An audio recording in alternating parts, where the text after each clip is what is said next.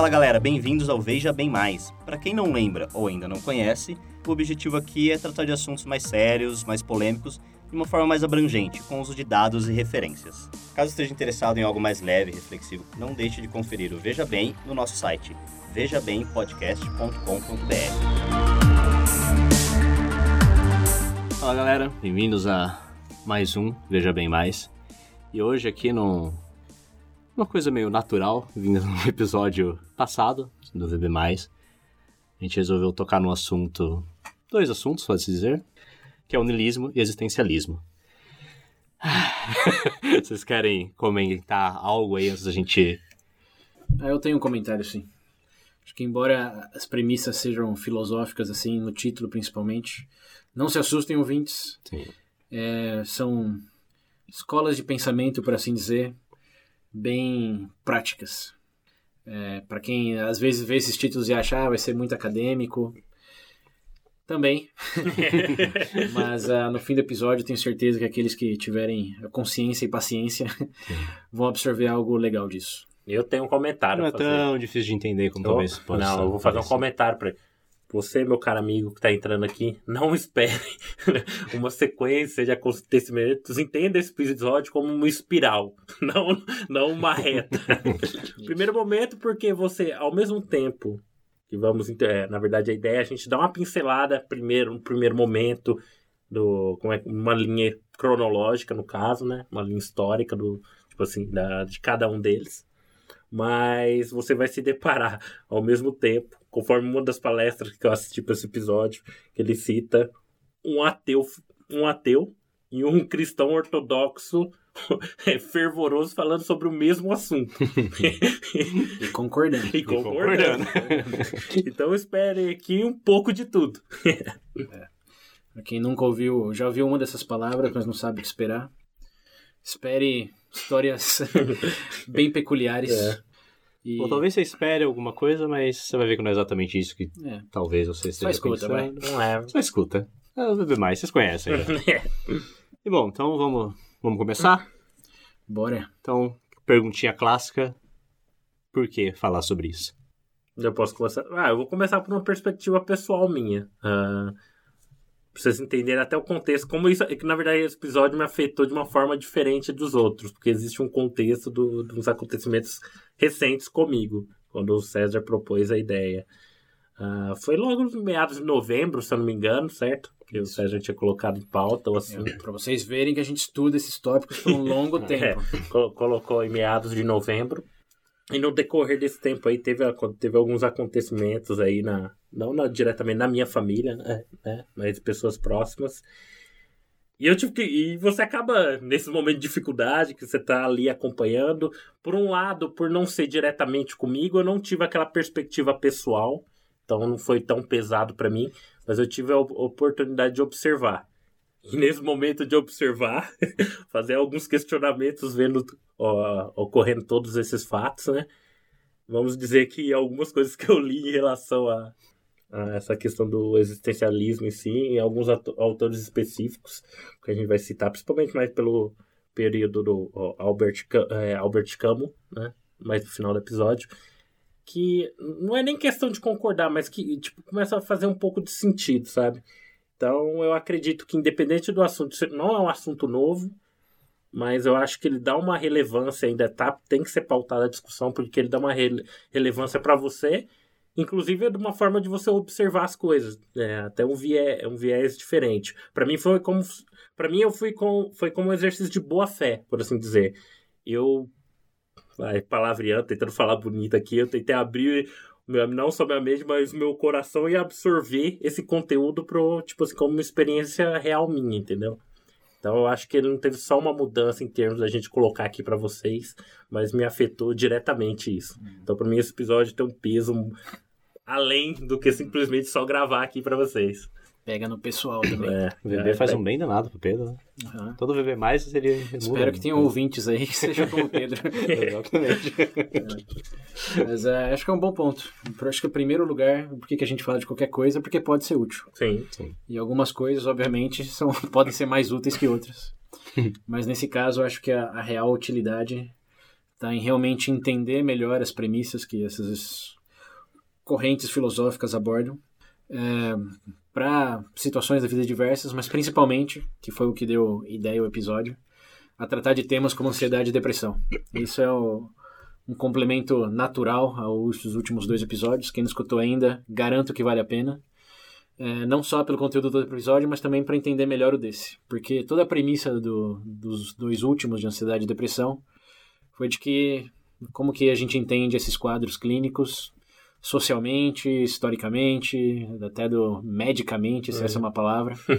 Qual que como que você diagnostica, como se explica o aumento de incidências, etc. É, o que é legal e interessante, mas deixou de fora, embora eu tenha comentado no final do último, uh, do último episódio, eu falei erroneamente lá uma frase eu, de um filósofo, eu falei só filósofo, ele falou que era todo que a ansiedade era porque éramos prisioneiros da liberdade. Hum. E, bom, falei o, o, filósofo errado e a frase errada. é, quem, quem, quem disse a frase certa tem dois, né? Tem, tem dois filósofos, mas a frase que eu estava me referenciando era do Sartre, que ele diz: Estamos condenados a ser livres. É. E foi a que eu referenciei. Agora vocês vão realmente entender o porquê que essa frase entrava nesse episódio. Que dando spoiler para quem não ouviu, além dessas coisas médicas e históricas, a gente falou um pouco da questão social também como que a ansiedade e depressão tem muitas raízes sociais hoje, desconexão e briga por status e valor do trabalho, etc. É, mas tudo isso foi no, no quesito como a gente entende esses quadros como algo que está acontecendo cada vez mais na sociedade hoje.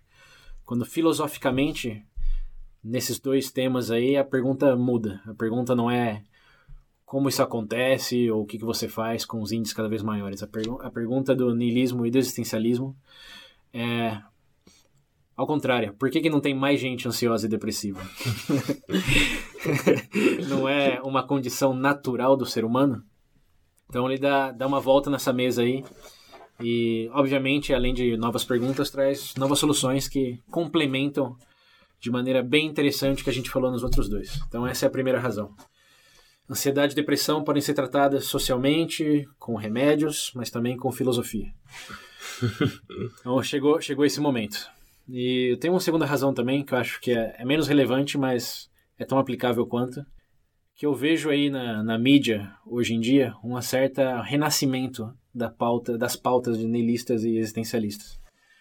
Principalmente quem já assistiu BoJack Horseman, Rick and Morty, mesmo True Detectives da HBO, ou mesmo Coringa, vai, o filme do Coringa agora recentemente lançou esse do Joaquin Phoenix todos têm uma, uma abordagem que remete muito a essas, essas vertentes de pensamento. Então acho que é interessante entender de onde nasceu esse, esse movimento, essa escola, o que foi dito. Vocês têm certeza que quem assiste vai aproveitar muito mais e quem não conhece vai ter um motivo para passar a conhecer. E aqui eu estou enviesado, obviamente, mas essas séries que eu mencionei aí são, na minha opinião, das melhores da, dos últimos tempos. Então, acredito que vai melhorar bastante o entendimento aí desse nova, essa nova onda desse material multimídia de entretenimento que pega dessas raízes. Então é isso, duas boas razões aí para falar desse tópico. O cara vai entender a piada do Rick Morty agora. que dele vai. Tem muita piada que você, entende, você precisa entender para rir, né? Bom, galera, então para começar agora para valer, acho que seria bom a gente primeiro definir o que, que é cada um dessas duas escolas filosóficas aí. Escolas filosóficas? É, então, Ideias. a pergunta já começa aí. é, é, é, difícil definir niilismo e existencialismo porque não se tratam de conceitos antagônicos. É, ou fechados, ou com escolas realmente com, com, com diretrizes claras. Na verdade, tem muita gente que diz que foi até um movimento cultural, né? que não, não se trata, por exemplo, de lógica, por exemplo, que é uma uhum. coisa muito mais estruturada, estruturada ou de não sei, liberalismo, que é uma, uma vertente ah, econômica. Não dá é. para seguir nesses termos. As coisas que eu. Vocês me corrijam aí se estiver enganado, mas eu vi que também pode ser muito, muito a ver como era o período pós-guerra, que o fator de liberdade ali era algo que estava Isso já voltado para a escola existencialista. É, antes da gente entrar nisso, isso nos considerando também no século XX. A verdade, se a gente fosse entrar numa análise, por exemplo, surgimento, as primeiras menções, inclusive do próprio niilismo, se a gente voltar para trás, tá? Só para ficar claro, não existe um sem o outro, tá? É. São, são Mas o que, que é um e o que, que é o outro? Exato. Vamos, vamos começar pelo niilismo. Vai. Me- men- menos volta aí no, Sim. no círculo. Niilismo, Pedro, defina aí. Nossa se- Olha, em palavras pobres, seria um, um- Eu não sei se o termo seria certo. Um ceticismo total em relação a tudo. Acho que não. Um não significado para tudo. Um caos total. É a negação É, a A própria, a significado própria- a própria palavra vem do, de uma palavra do latim que significa nada, né? Isso. Nil é nada. Niilismo é o nadismo. É difícil definir porque, tipo, no, igual, no primeiro momento eu lembro, a primeira vez é muito fácil você fala nada, mas se você pensar que no, no- todo, todo pensamento em, em relação a que nada possui significado intrínseco, no caso. É, uma- é uma coisa que. É, mas em, em grandes rasgos, essa, essa é a definição. Sim. Nada tem significado intrínseco, inerente. Significado é construído e associado. Não é algo que existe orgânica naturalmente. É construído. Esse é o que diz o niilismo. Nada tem significado. nem sua vida, nem o universo. Nada. Nada. Zero. Aproveite. É, esse, É, então. Aí já é outro ponto. é, esse é o niilismo bem, digamos, Cru. limitadamente definido. Sim. Enquanto que o existencialismo, e aí é bom já, já começar com um spoiler de que só, o termo só passou a existir com o filósofo francês na década de 50, 60. E tudo que vamos falar de outros filósofos precedentes a esse período foram nomeados existencialistas retroativamente. Então, o termo existencialista é tipo anarquismo. Você não pode chamar gregos lá se rebelando como anarquistas. Pode ser, por essa lente eles eram, mas não se chamavam disso, assim como os filósofos que vamos citar aí antes da década de 1960, não, se- não se cunhavam assim. Mas existencialismo é basicamente uma vertente que diz que o niilismo está correto, que nada tem significado inerente, orgânico, intrínseco, mas que isso não é o fim do jogo. que as coisas podem ter. Então, de uma certa maneira, o existencialismo está dentro do niilismo. Aceita o niilismo, mas diz que tem mais coisas para ser consideradas aí, tem mais coisas para serem feitas. Então, isso de maneira bem grotesca, assim, seria, seria as definições. Porque o que o nome realmente representa é que até no século XVIII, mais ou menos, existia na filosofia uma corrente chamada essencialismo. Ainda existe hoje. A qual basicamente dizia que para você definir algo, você tem que descobrir qual é a essência dela. É, a essência a priori é a existência, no Isso. caso do, do próprio objeto, por exemplo. Exato. Existe um estado, existe, não sei se estado seria a palavra correta, mas existe algo anterior ao objeto, entendeu? Isso. O exemplo mais clássico aí é da- do martelo, Sim. da marreta. Qual é a essência do martelo, da marreta? É martelar alguma coisa. Ou da faca. Qual é a essência da faca? Se você tirar o cabo da faca, continua sendo uma faca. É, se você trocar a cor da lâmina, continua sendo uma faca. E se você tirar a lâmina da faca? Uma faca que não corta é uma faca?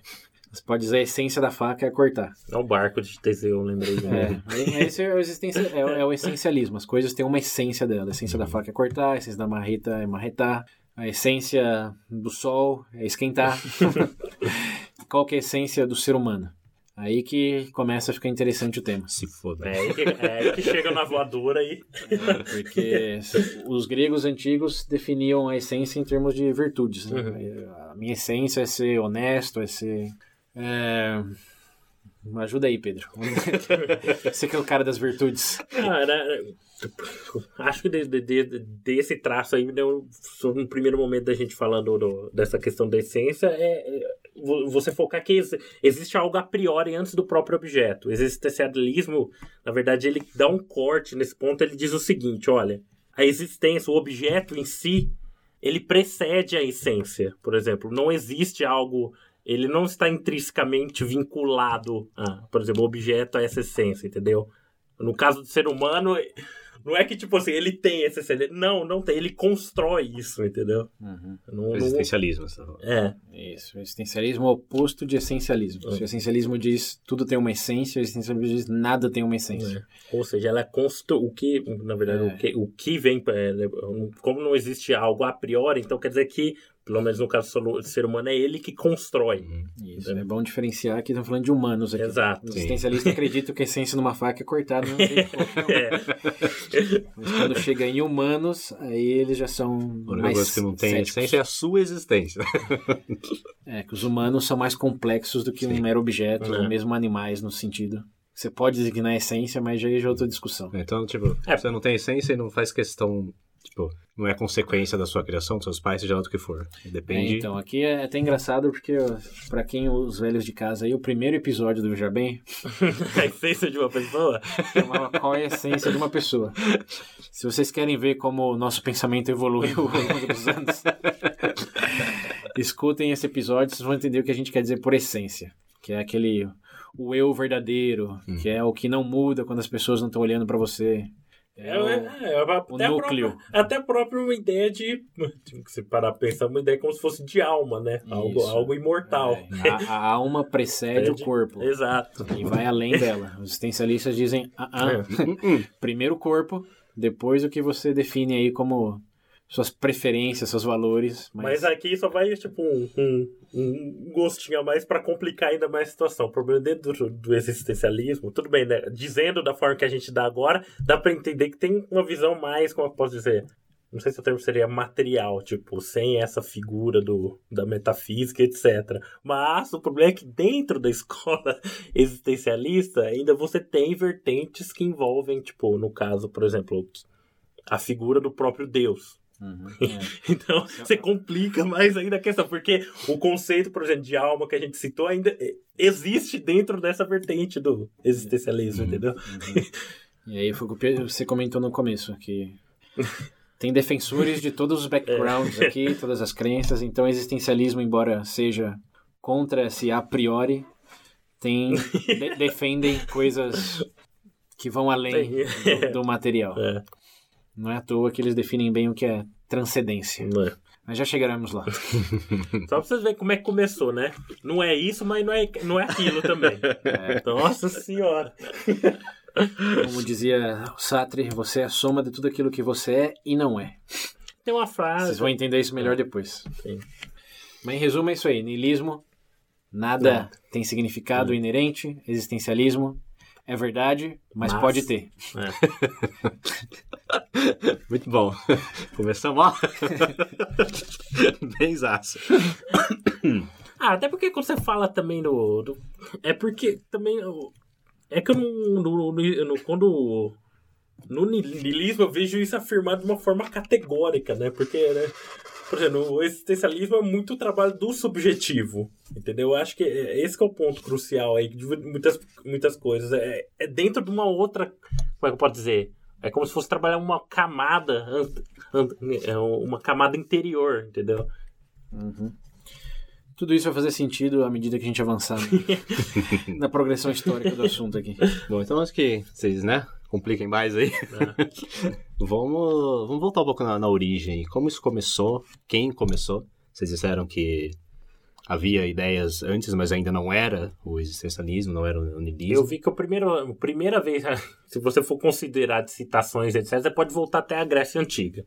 Querendo ou não, na literatura dos clássicos, você tem alguns conceitos chaves que a gente vai ver posteriormente, como o próprio conceito da angústia, por exemplo, já era citado em algumas obras gregas, você encontra o próprio Aristóteles, na, por exemplo, na Ilíada e etc. É, a angústia é um dos conceitos chaves de toda, de, de toda, por exemplo, filosofia do existencialismo do Sartre, no final do século XX. Então, se a gente for falar assim, tra- aonde nasceu e etc., você poderia dizer que no decorrer da história existem momentos. Tem citação, por exemplo, na Revolução Francesa, se eu não me engano, no próprio período clássico que eu já mencionei. Mas se você for. Pra ficar claro, pessoal, que não foi de um dia pro outro que nasceu, entendeu? Como nada. É assim como vocês. Teve gestação, inseminação. Mas eu acho que é legal começar a traçar a linha na areia aí do- dos termos. Como a gente falou, não é que os gregos eram existencialistas, Sim. nem nihilistas, nem mesmo os estoicos, que às vezes se confunde né, essas duas escolas aí, porque eles não acreditavam no significado de fazer muitas coisas, você não tinha controle sobre as coisas, então era melhor ficar na sua. Mas eles não eram nem existencialistas nem nihilistas, eram estoicos. É, o termo existência, não, nihilismo foi o primeiro que surgiu, bem antes do existencialismo. Ele é, se as minhas referências estão corretas aqui, do século XVI. E é de um francês chamado Frédéric Jacobi. E ele usou esse termo nihilismo como um, um contra-argumento ao a força que estava ganhando a idade do como chama o Da Vinci fazia parte dessa época aí Renascença. Renascença isso porque aí vamos lembrar da história lá a idade das trevas aí chegou a Renascença e o mundo começou a se cientificizar Hum. Galileu com, a Terra ao redor do Sol é, telescópios gravidade a ciência começou a ser feita de maneira mais metódica e começou a ter mais peso na sociedade não foi à toa que vários conflitos surgiram por causa disso também. Mas uma coisa que passou a acontecer é que antes toda a verdade, a essência das coisas estava na mão, nas mãos da igreja. Uhum.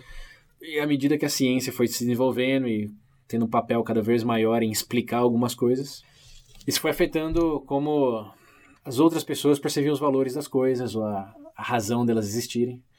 E esse Jacobi, que era bastante religioso, dizia que todo esse movimento renascentista de tentar explicar as coisas por partículas, por matemática e etc., anulariam os valores, que gerariam uma cultura de niilismo, nihilista, de que Uhum. nada tinha um significado, nada tinha realmente uma explicação divina. É irônico que ele falou que chegaria nesse ponto e foi ele quem coinou o termo É. que desenvolveu toda a escola para justificar realmente, é, justamente esse ponto aí. Então, o termo nihilista, século XVII, foi um ponto contra essas tendências renascentistas e gerou toda essa reflexão. Tá, tudo bem que tá, tá acontecendo isso, que está tendo outras explicações, tá descobrindo que aquela verdade absoluta de que a, a Terra está no centro do universo, etc., não é tão verdade. O que, que a gente faz a partir disso? E aí que surge os nomes. Os nomes que são considerados o avô, o pai e tataravô até do, do existencialismo. Então, historicamente, o niilismo surge aí. Ninguém é niilista, ninguém defende o niilismo. mas eles já pegam esse conceito como uma base para se perguntar, tá bom, Como lidar com isso? e agora É, o quê? O Nessa que- época, quando surgiu a, a ideia, ou já era o nome, já era niilismo? Não, foi o- de... Não, foi O Jacob que ele Jacobi, cunhou esse termo, Ele cunhou entendeu? esse termo, é. Isso é o século XVI ali. 16. Ele disse isso vai gerar uma atitude niilista. Então, ele falou nil, niilista. E aí vieram outros pensadores, e são muitos deles, não dá para falar de todos aqui, mas ah, é, um dos grandes, um dos mais antigos que explorou mais essa ideia é o Schopenhauer, alemão, conhecido pelo seu pessimismo. Mas ah, ele foi um dos primeiros que começou a olhar para essa questão de, de valores, de relações sociais, e quase que independentemente chegou nas mesmas conclusões que as escolas asiáticas de filosofia. É coisa do budismo de somos todos um, o valor vem do que a gente decide, decide que é valor, e nada que são convenções sociais que vocês acham que tem valor tem um real valor. Como, por exemplo, ele diz que o amor não é nada mais do que uma, um truque da evolução para que nos multipliquemos. E aí é, é- é legal lembrar do, do papel da ciência aí, de que antes a verdade vinha pela igreja, essa era a sua essência, viver, se reproduzir, etc. E já nesse contexto aí do século XVII agora, Schopenhauer eh, dizia, não, não é bem assim, somos máquina nesse mundo natural e se não chamamos por alguém é porque temos que nos reproduzir. E essa é a maneira que a natureza encontrou de fazer com que tenhamos vontade de fazer isso. Mas a nossa objetivo na Terra não é sentir amor um pelo outro, não é ser solidário necessariamente, não é nem ser feliz. Acho que essa frase talvez uma das mais conhecidas dele. Diz que o maior erro de qualquer humano pode cometer, lembre-se, isso na 1700 e bolinha ele disse isso. O maior erro que você pode cometer é achar que o objetivo da vida é ser feliz. o mundo não existe para nossa felicidade. Existe para sua própria continuação. Então ele levantou essa bandeira aí. É, para, é, inclusive, pelo menos da exposição que eu tive em relação ao próprio Schopenhauer, né? É engraçado porque o pessoal tende a ter, entender essa mensagem pessimista dele como se fosse trágica no sentido, tipo assim, não interessa, já era, game over pra você, entendeu? Só que a partir do momento que você para pra considerar toda a influência por parte. Inclusive nos escritos dele, eu vi algum, alguns vídeos do pessoal do School of Life, fala que esse impacto da. O pessoal tende a é, interpretar o Schopenhauer de forma errônea. Por exemplo, ele é algo como uma perspectiva imoral. Só que esse, esse é o ponto, não é algo imoral, é uma pers- per- perspectiva amoral. O- A diferença está no quê? Como, conforme o César citou, aquela questão do budismo, tudo é uma coisa só. O, o próprio sofrimento em si não é tipo, é uma opção. Tipo, sua. Existe a possibilidade de você não sofrer, entendeu? É, o sofrimento é inevitável, mas o É. sofrer. É, o sofrer, o sofrer é uma opção sua. Então você tem um, é, uma perspe é, essa perspectiva aí, pelo menos na minha exposição que eu tive por parte dele, foi que hoje o pessoal tende a ter vinculado a imagem dele como se ele fosse um trágico da vida. Sim, é. por um lado, sim. Sim. Mas o ponto principal é que ele tá batendo o martelo falando: olha, existe isso, mas existe essa opção para você sair disso. Isso, ele tá falando, não se iluda que você nasceu importante, o mundo existe para te fazer feliz. Que a natureza não existe para te satisfazer. Inclusive, ele, eu, é que eu, infelizmente eu não li as obras dele, mas fala que ele trabalha muito no que ele chama da, do, do desejo e vontade, se eu não me engano, né? O pessoal cita muito dele. Pode ser, eu também não. Eu não, infelizmente eu não tive. Não, não dá para ler as obras de todos que comentamos aqui. Mas o ponto principal dele é esse, só saindo de novo daquele contexto todo de respostas prontas Uhum. e humanos no centro do universo, literalmente, essa era a narrativa, para uma de estamos aqui simplesmente e sentimos algumas coisas por necessidades biológicas, por conveniências evolutivas. E a perspectiva dele era aí que chega o pessimismo. Você consegue ser muito feliz nessas ilusões. Sim. Mas se você for consciente de que são apenas ilusões, você abre uma porta para criar Coisa pior. perseguições de significados que você realmente sabe que para você são valiosos. Isso é uma frase meio confusa, mas É, eu, eu acho que o, o- o- o- em palavras pobres seria ele falar, olha, gente, isso daqui tá uma. não- não- É que é difícil ao mesmo tempo você admitir, admitir todo esse pessimismo. Não, não é que ele fala pra você se. É que algumas pessoas têm um, com, é, a interpretação errônea, tipo assim, falando que você, que você- Ah, beleza, é tudo ruim, então você tem que mentir pra você mesmo. Não, não sei se.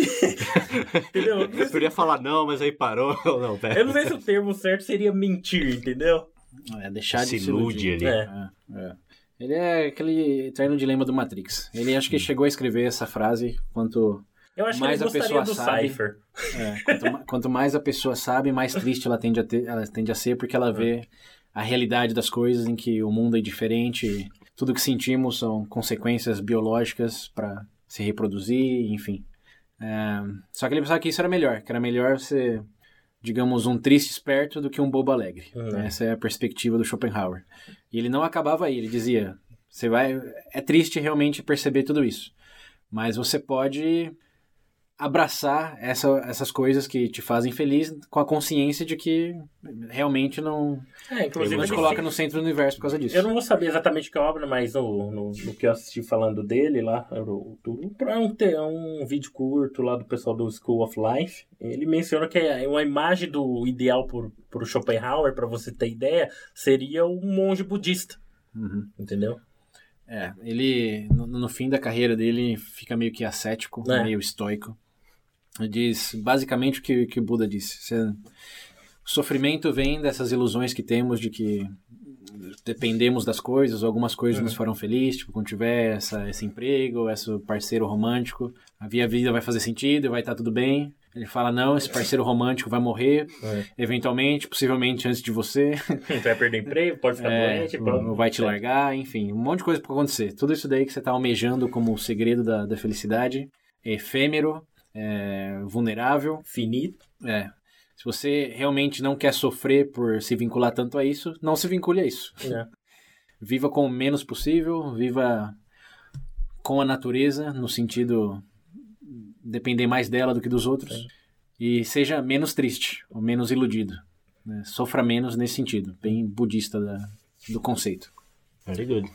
É, esse é, é o Schopenhauer, lembrando, não, ele não era, não era existencialista ainda. ele só começou a pensar nessas coisas de maneira um pouco mais consolidadas. É. É.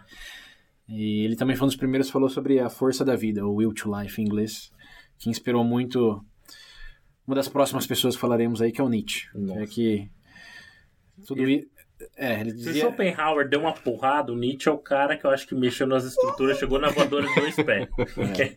Tanto que hoje, na verdade, ainda o, o mito que paira sobre ele, né? Todo mundo, até quem normalmente não tem contato com filosofia, quando escuta o nome do Nietzsche já, né? Faz algumas Automaticamente associações. liga ele ao É. Aquele associado ao niilismo, quando... é quase o oposto. É, na verdade, ele, vamos dizer que ele foi o cara que pegou o megafone e tentou gritar pra todo mundo: Vai gente, dar ruim! tem que fazer alguma coisa. Mas antes de chegar lá, vamos para o nosso próximo personagem aí nessa história, que é um filósofo dinamarquês chamado Kierkegaard, é assim que pronuncia, não? Soren Kierkegaard. Soren Kierkegaard. Nossa. Ele, acho que é legal contar um pouco da história dele primeiro, né? Ele era um membro de uma família bastante grande, acho que tinha cinco ou seis irmãos, Sete, sete, sete. irmãos, né? Os quais todos morreram menos? Não, ele e Não, outro, né? ele, é, na verdade, Cinco morreram. cinco morreram, sobreviveu ele e o irmão dele. E a mãe dele também morreu, se eu não me engano. Né? Ficou só com o pai em determinado momento. E uma das coisas mais hum, interessantes sobre ele é que ele se apaixonou por uma, por uma mulher quando ela tinha 18 anos e namoraram por uns- um bom tempo, acho que uns 5, 6 anos. Até que chegou o momento de propor casamento. É. E, é- e vamos dizer que ele rompeu o casamento. Ele decidiu não se casar, dando a razão que. Ele falou que o amor provavelmente se perderia no conviver todos os dias. Ele falou: a razão de casar é a mesma razão que vai fazer com que eu queira me divorciar Hum. depois de viver certo tempo com essa pessoa. Então, é um- ele é um desses caras aí. É, na verdade, é a própria Separação história é a dele. consequência do casamento. Que bonitinho. É, na verdade é até complicado, porque tem, tem até engraçado que eles falam, né? Tem um mito referente à história dessa do, da questão dos filhos, né, que influenciou ele, muito a questão do, do- dos irmãos dele ter morrido, o pai dele. Falavam, tinha um mito lá na época que ele, o pai dele tinha sido amaldiçoado, né? Então, o que, no caso, como a gente vai colocar aqui, essa ideia da morte está sempre muito presente nos textos do Kierkegaard, né? Por conta dessas experiências. do cara morreu. É. Na boa parte, né? É, tem gente que diz, eu vi fazendo piada, que ele foi o primeiro gótico. É, é bem por aí. Ó o emo lá, ó. Mas beleza, esse é o é o contexto dele. Teve irmãos que morreram, família, não se casou porque não queria que- ver o amor morrendo no casamento. né? Mas continuou? Ou acabou a relação? não, acabou. Acabou. Acabou. Vai falar, então tá bom. Ela sobreviveu em alguns escritos dele, né, mas... Só como referência. Isso.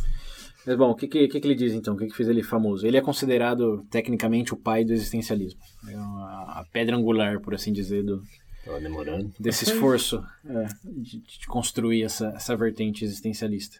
Porque com todo esse sofrimento que ele passou, com, digamos, essas desilusões, ele tem uma frase interessante dele que ele diz: é, depois de tudo que eu vi, é, eu realmente abri os olhos para a realidade do mundo e comecei a rir. É o Coringa. É o momento coringa dele. É, filho, Eu achava que eu era invisível. mas as pessoas estão me vendo. É, um, um dos pontos principais dele é que o ser humano é naturalmente sofre naturalmente de ansiedade ou angústia, porque Ele é obrigado a tomar decisões. é, temos temos sim somos obrigados a tomar decisões que sabemos que não são necessariamente as melhores. Que existe uma cruel ironia aí de você se arrepende se faz e se arrepende se não faz. É. Tem até uma frase dele assim, né? É. Case e se arrependa. Não se case, se arrependa. Ele dizia, de todas formas, uma escolha deve ser feita. Sim. E tudo que você pode fazer em relação a isso é rir da crueldade do mundo. Olha o Coringa de novo, Joker. coronga. Mas ele pegava muito nesse ponto de que é, a ansiedade é a vertigem da liberdade. Porque temos infinitas escolhas temos que fazer só uma escolha. e sempre vamos ter consciência das escolhas não feitas. E que isso nos gera uma ansiedade bastante explicável em termos de o que fazer. Porque esse foi. Tem, um, tem um, um pouco de antes e depois dele na história da filosofia. Que até aquele momento, muitos filósofos se perguntavam o porquê das coisas. Enquanto ele começou a se perguntar o que fazer. Não o que saber, mas o que fazer. Falou, não interessa se o ontológico disso, a epistemologia daquilo, é isso ou aquilo. Falou, eu quero saber como viver a minha vida, dado que eu posso fazer infinitas escolhas, e como eu sei que eu estou fazendo a escolha correta, assim, entre aspas, uma melhor escolha. Ele começou a fazer essas perguntas. Como viver? Foi do o que saber, lá do Aristóteles, Platão, Sócrates, como definir certas coisas, para o que fazer, como atuar no dia a dia, o que valorizar. E aí ele falou várias coisas interessantes nesse caminho aí. Ele falou que as pessoas, ele observava, se dedicavam, se escondiam muito em máscaras sociais, sejam profissões ou sejam habilidades, e que elas usavam isso justamente para esconder essa ansiedade desesperadora que todos sofriam. Como, por exemplo, você é um nadador. É, você se define como um nadador. E de repente você tem um acidente de carro e tem que, ah, tem que amputar as pernas. o que, que você é então? Um ex-nadador? Como fica a sua definição de eu agora? Um aleijado. Hum. é, é.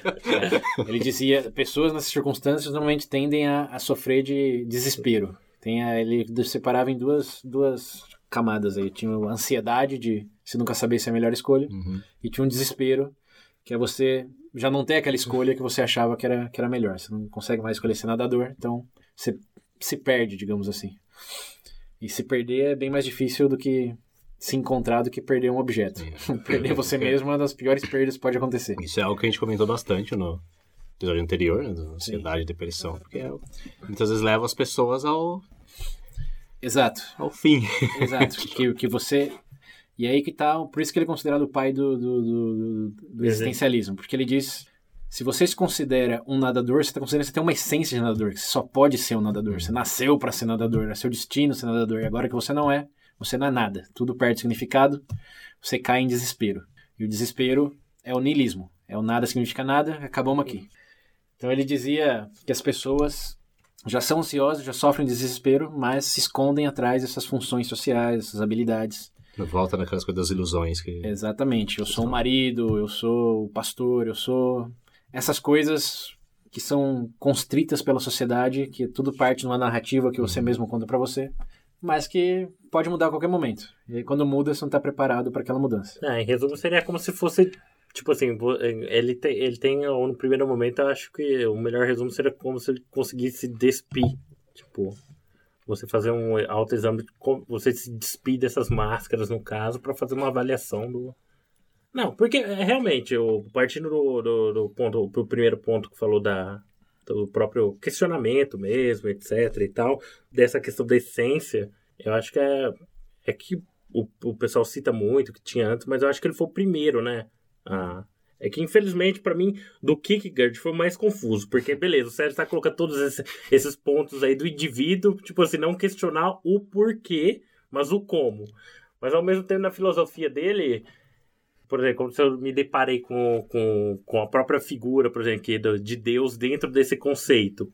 A partir do momento que você tem uma figura superior, como, tipo, tipo assim, ele não influencia as pessoas em suas decisões e etc., o, o ponto para mim mais confuso, da, diferente da, do, da, do pensamento deles pro restante, é que a partir do momento que ele insere a figura de Deus, ao mesmo tempo a figura de Deus não tem nenhum poder de ação com o indivíduo, entendeu?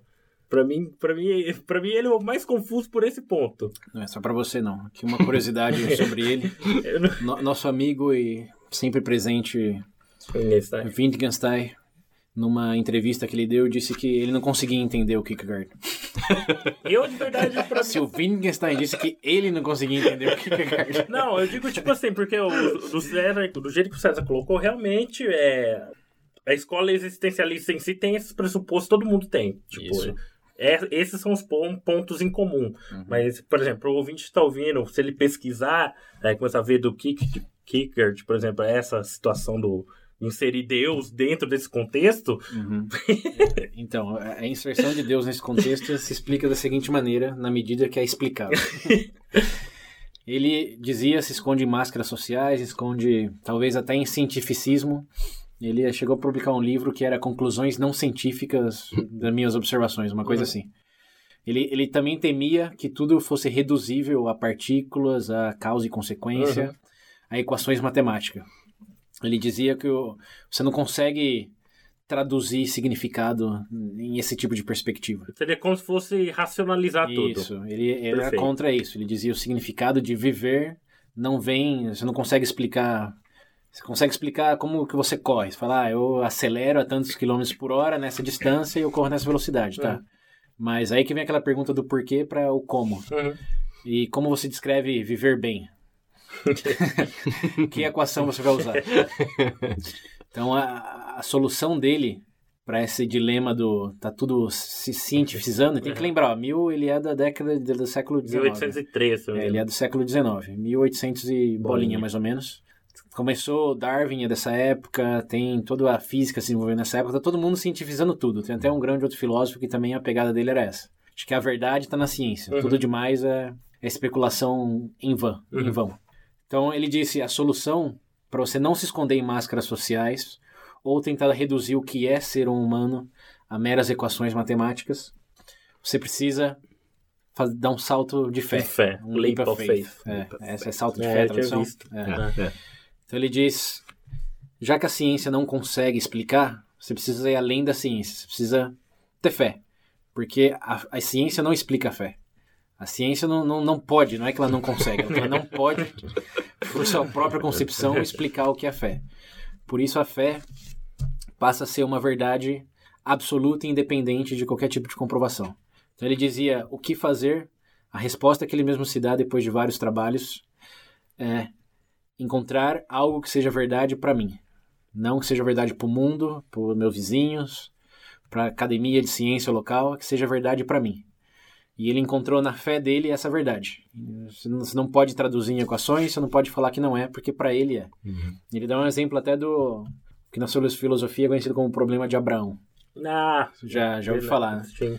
O problema de Abraão é que Abraão tinha fé. Sim, Deus pede, por exemplo, para Abraão matar o próprio filho. Isso. Dentro da concepção social.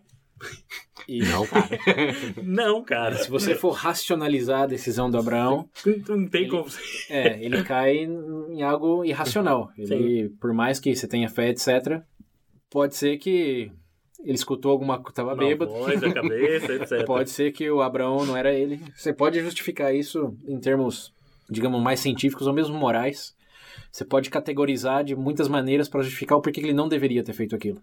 Mas a fé dele era tão grande, era tão forte, era uma verdade tão única e absoluta para ele, que ele fez, ou ele se dispôs a fazer uhum. sem questionar. E que essa. É, o, o que Kierkegaard disse que era, era a solução para esse problema do como existir autenticamente. Então vamos pensar que seria algo como se tipo, tivesse todo o conceito aqui, ou melhor, tivesse toda a construção social aqui, esse item estaria fora dela.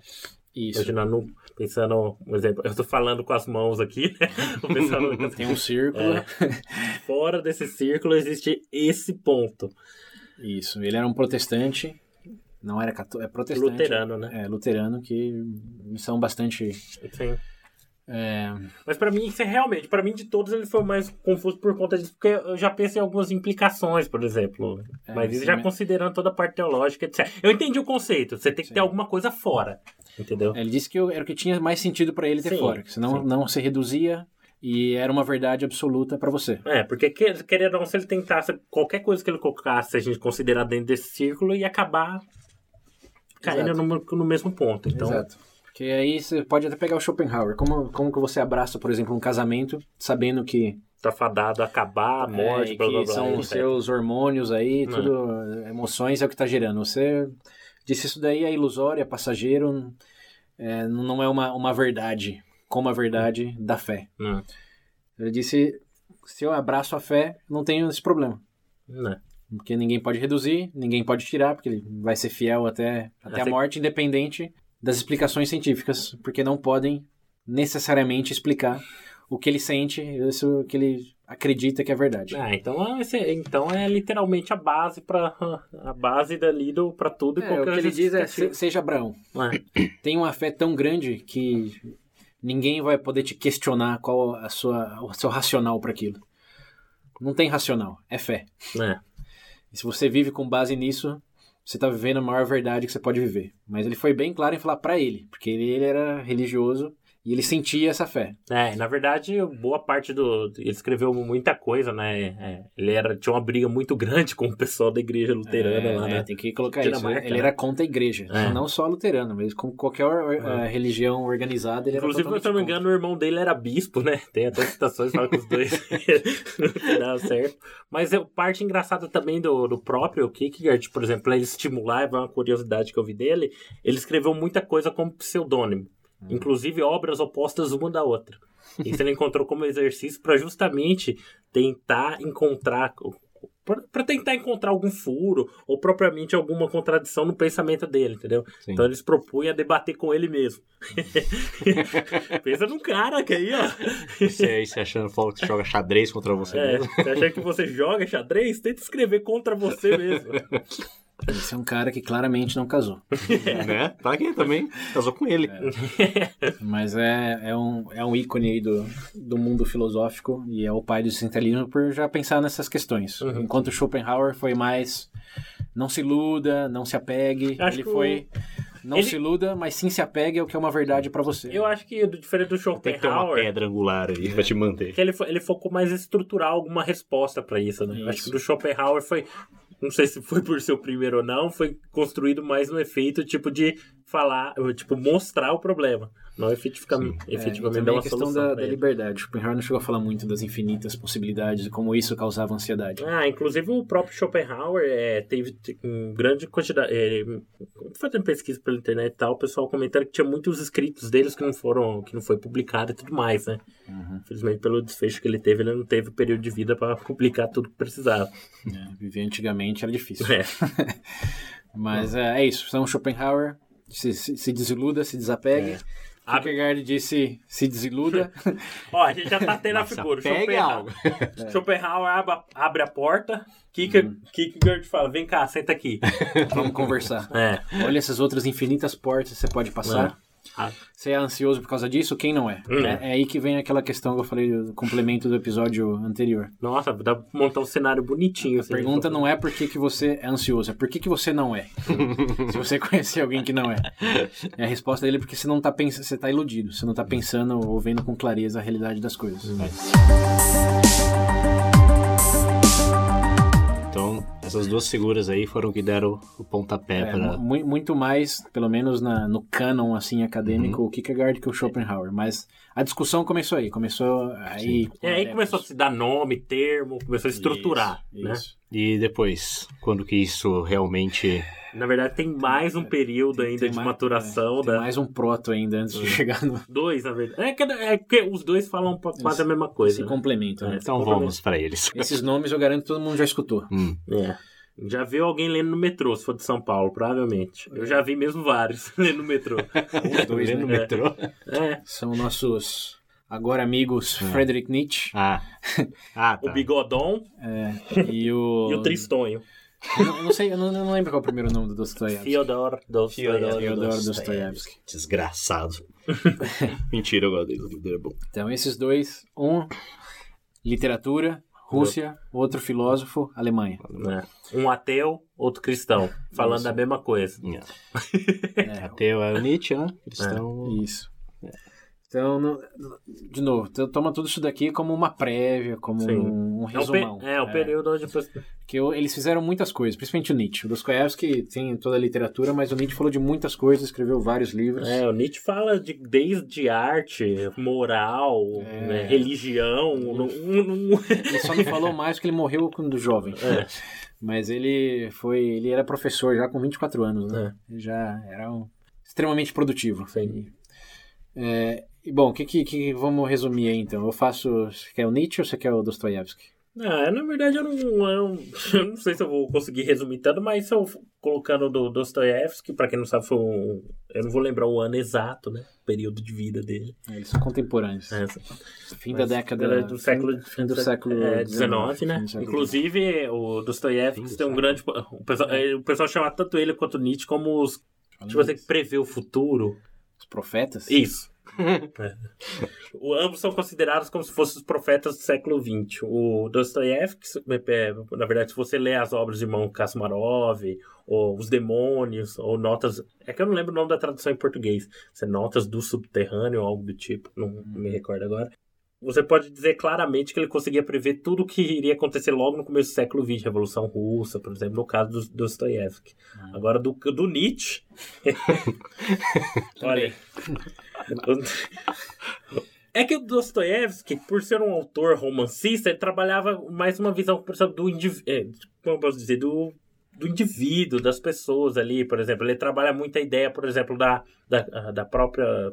Como a gente mencionou antes. o Ah, século- esse é um bom ponto, é um bom ponto. como a gente mencionou antes, o César colocou aqui, por exemplo, aquela transição do período, vai, entre aspas, religioso para período científico. Aham. E que acompanha é, o crescimento, o surgimento da individualidade. Perfeito. Esse é um ponto que, muito bem, faltou a gente falar. Tanto Schopenhauer, mas muito mais do que ele, o, Ki- o Kierkegaard falaram, foram um dos primeiros a falar do indivíduo. Isso. O Kierkegaard ficou famoso por focar no indivíduo. É. Não se preocupe com você como sociedade, É. você como Você para império. com os outros. É você, o que, que você quer fazer. É.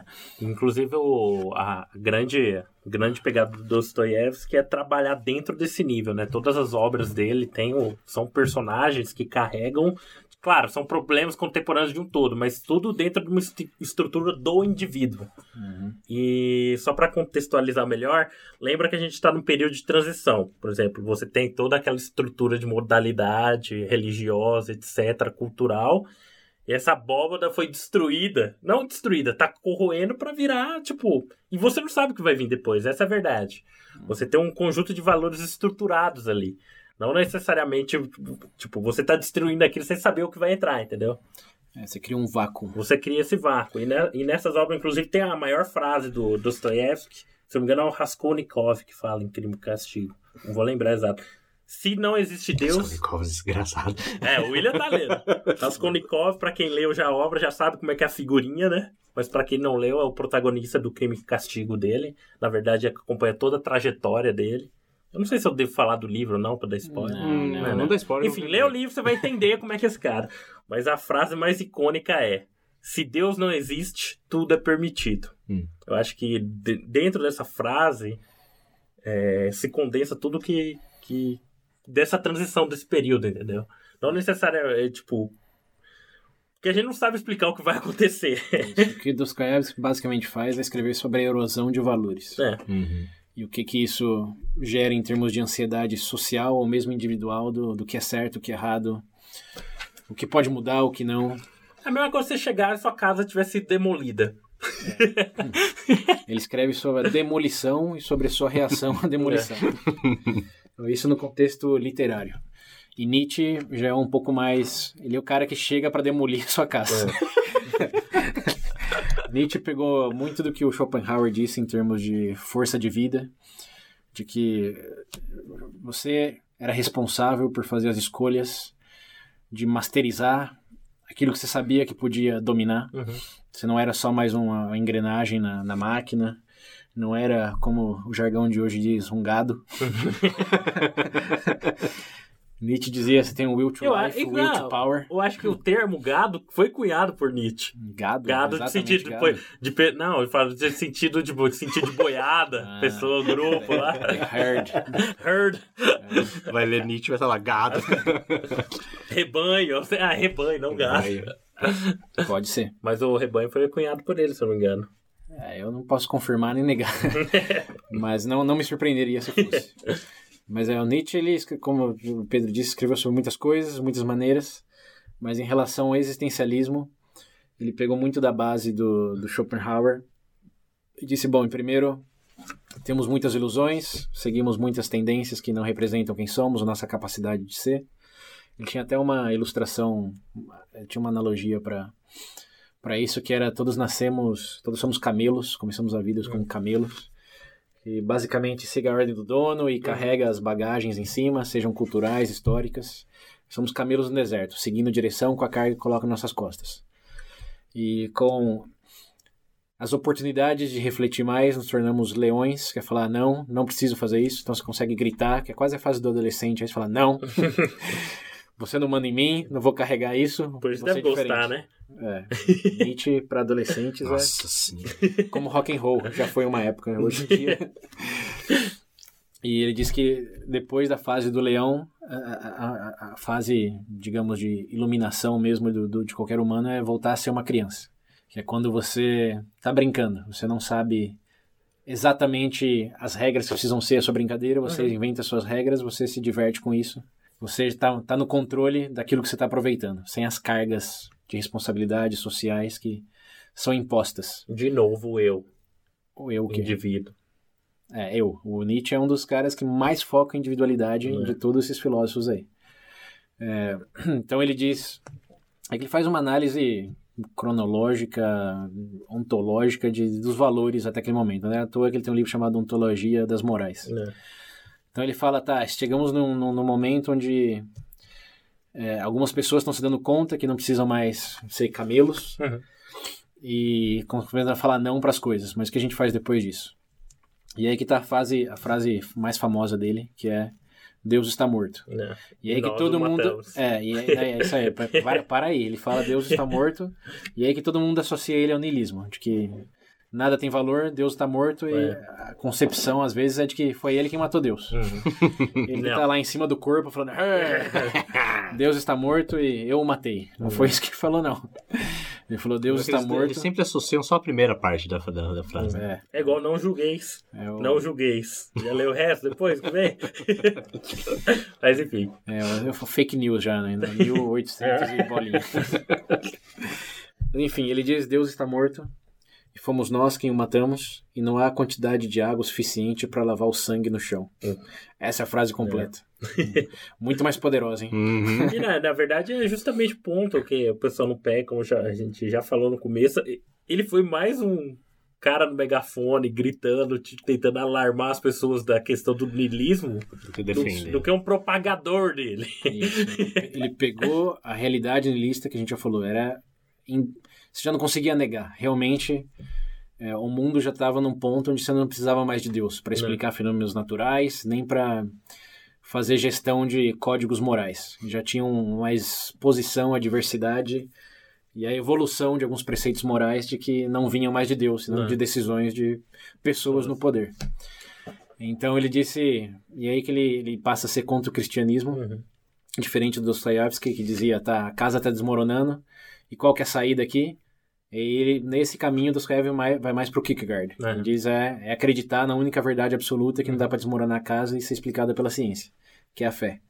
Quando Nietzsche, Nietzsche diz não, Ah, inclusive. essa é só mais uma carga que colocam em você. E é engraçado, inclusive, que o próprio Nietzsche, na crítica do anticristo, o motivo que ele alega da, da igreja. Na verdade, é engraçado que ele fala que o motivo da igreja, por exemplo, ou essa, essa visão também religiosa ter quebrada, é culpa dela mesma. Isso. Por exemplo, você é colocar na verdade como bem absoluto, ao mesmo tempo você coloca na base a busca dela. E como essa busca não pode ser alcançada pelo. No caso, pelas ferramentas disponíveis do próprio homem, você, é, ele dá um exemplo, por exemplo, eu vi engraçado, falou que é a mesma coisa de você sentar num galho Uhum. e cortar o galho com o serrote, entendeu? você tá sentado no galho e você mesmo cortando ele. É, pensando que o galho é infinit- infinitamente grosso. né? É, e uma, uma outra maneira de explicar isso, ele dizia, é o Papai Noel. Que é, quer dizer, não, tem duas partes aí. Uma que a igreja valorizava a verdade, como a Uhum. verdade que estamos no centro do universo, de Sim. que Deus é absoluto, e de repente descobrimos que já não estamos no centro do universo, de que se pode explicar os seres humanos não como essência pura, Uhum. mas como uma evolução, que aí já entra Darwin no, no mix.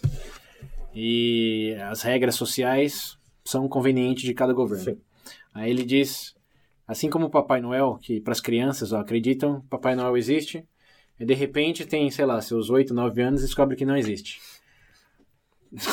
uma frase engraçada do Papai Noel dizem é a primeira é quando você aprende a não confiar nos adultos. quando você aprende Papai Noel não existe. Então o Nietzsche faz essa análise de que você vangloriza tanto a verdade que quando a ciência diz que aquilo que você disse, por exemplo, do centro da, da galáxia ser a Terra, não ser verdade, o que mais dá para acreditar? O que mais que não era verdade que você disse que era verdade? Tipo, toda a base trema, o galho quebra. É, inclusive fala que, tipo assim, o problema de você perder a fé numa coisa, não é que você perde naquilo, mas você começa a entender que existe potencial para você perder fé em Isso, tudo. É igual, igual a pessoa que diz, ó, nunca te menti antes, mas dessa vez eu menti. É. Mas nunca antes, acredita em mim. Nunca, nunca antes eu menti. Foi só essa vez que eu Acho que menti. isso, Quebrou o isso vidro. foi um negócio que eu vi que eu mais pesou. Realmente, o problema de perder a fé não é perder fé naquela coisa, é que abre a possibilidade de você perder fé em tudo, né?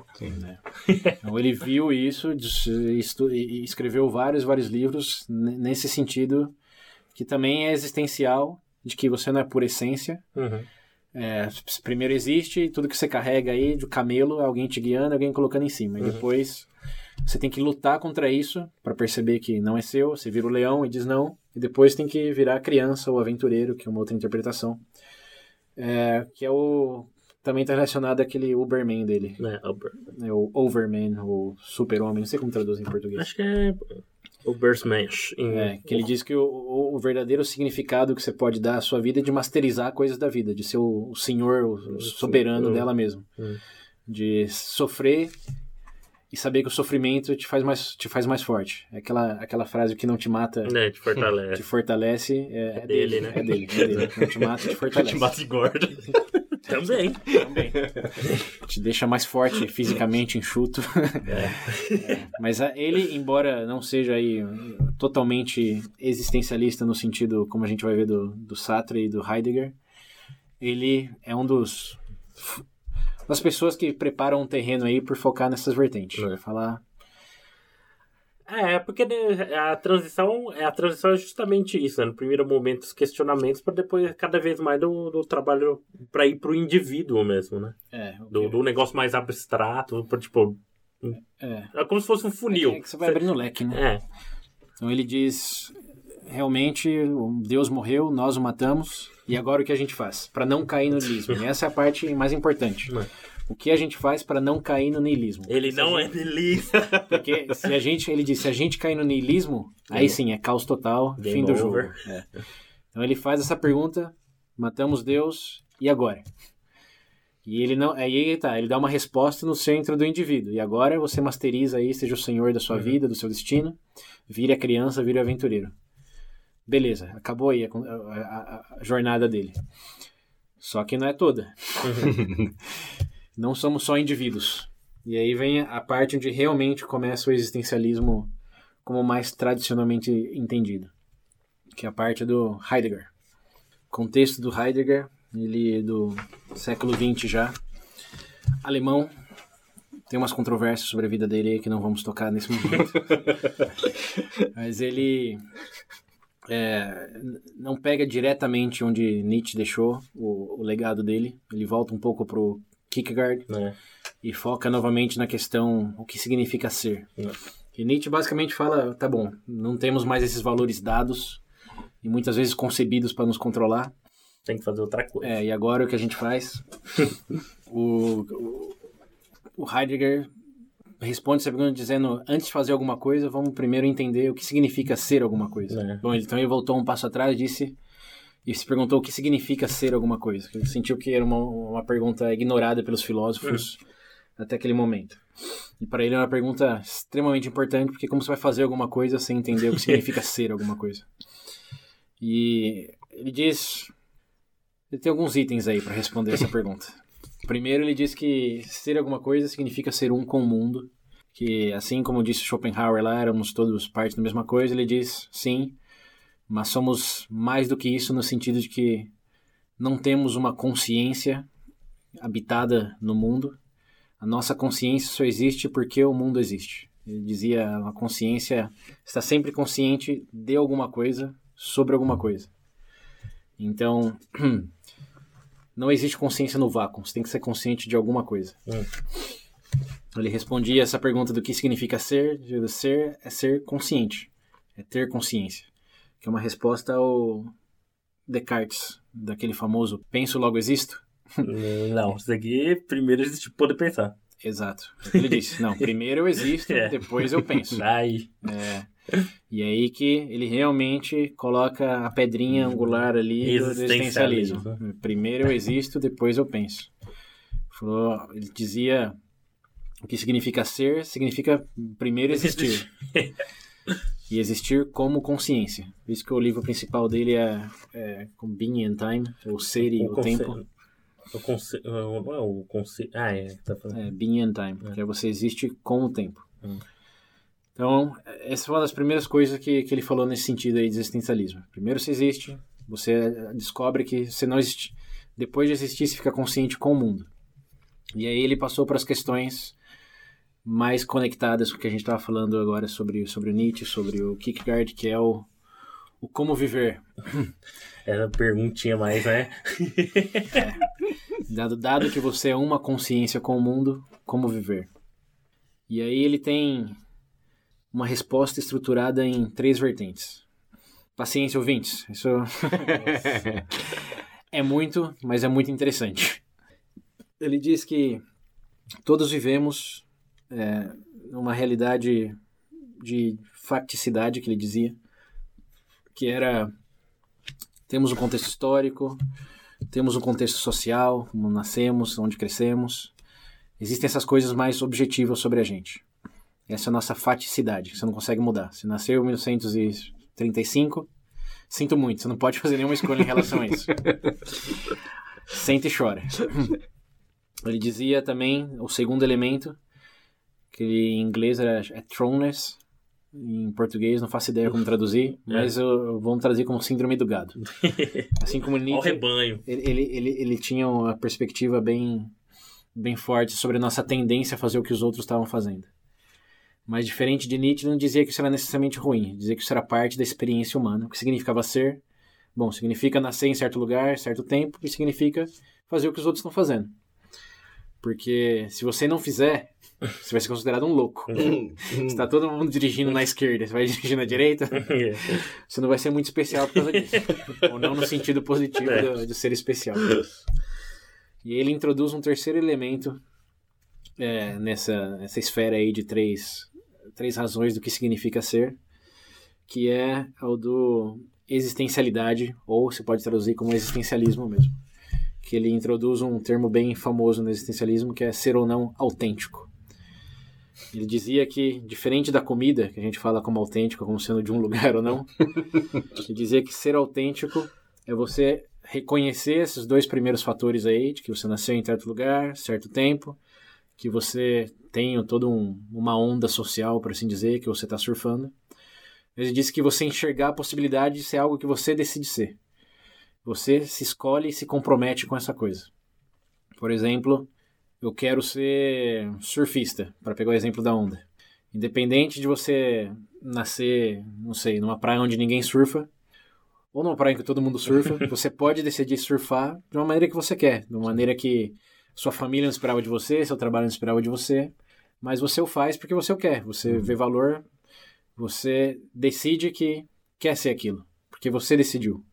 E isso que ele de- define como viver autenticamente, que é que você se comprometer com alguma coisa e resolutamente se dedicar a ela. Se eu nascer em Valinhos, se eu quiser ser surfista. Você pode, esse é o ponto. Tem distintas coisas. Diz que isso agrega um valor de, de, de autonomia, de decisão, da liberdade de escolha o significado do ser. Uhum. Que é como você, por exemplo, define o que é ser um humano, é, como a gente falou lá do Kierkegaard, com equações matemáticas, é, com teorias teorias de Empírico. ética, é, teorias éticas, não, não dá, você tem que Você tem que ir para um campo subjetivo. Isso, que é, nesse caso, ele criou essa categoria de autenticidade. Como, como, como viver? Ele falou, Ser viva autêntico. autenticamente. O que significa isso? Considere o contexto, mas Muita cria, frase de jovem, não? cria uma bolha para que você mesmo faça que você determinar que tem valor e te dá identidade. Que viver não autenticamente é simplesmente Seguir o, o rebanho. é, em todos os sentidos. Nunca questionar nada, nunca escolher nada fora. Fazer Viver tudo, na Coreia do Norte, gente. é, fazer tudo aquilo que esperam de você, no sentido que esperam de você. Sim. e você se frustrar quando sai um pouco desse, desse rebanho aí. Um, É não viver criticamente, não viver No automatismo. independentemente, é, no sentido fazer aquilo porque você quer se comprometeu. Esse é o, é o autêntico dele. E aí vem uma parte interessante, porque ele diz, não dá pra você viver fora da, da, da facticidade, não dá pra viver fora do efeito de rebanho. Tem que viver dele de alguma maneira. Mas se você escolher o seu papel nessas duas coisas, você tá vivendo uma vida autêntica e com que realmente se prova de mais valor pro indivíduo. Um exemplo que eu tenho, eu tenho dois. Tem um que eu tentei, que eu fiz, tem outro que ele fez, e os resultados não foram os, os mais positivos, mas eu vou entender. O que eu fiz? O ano passado, o último filme dos Vingadores, Endgame, Ah, tinha esse. toda a facticidade de.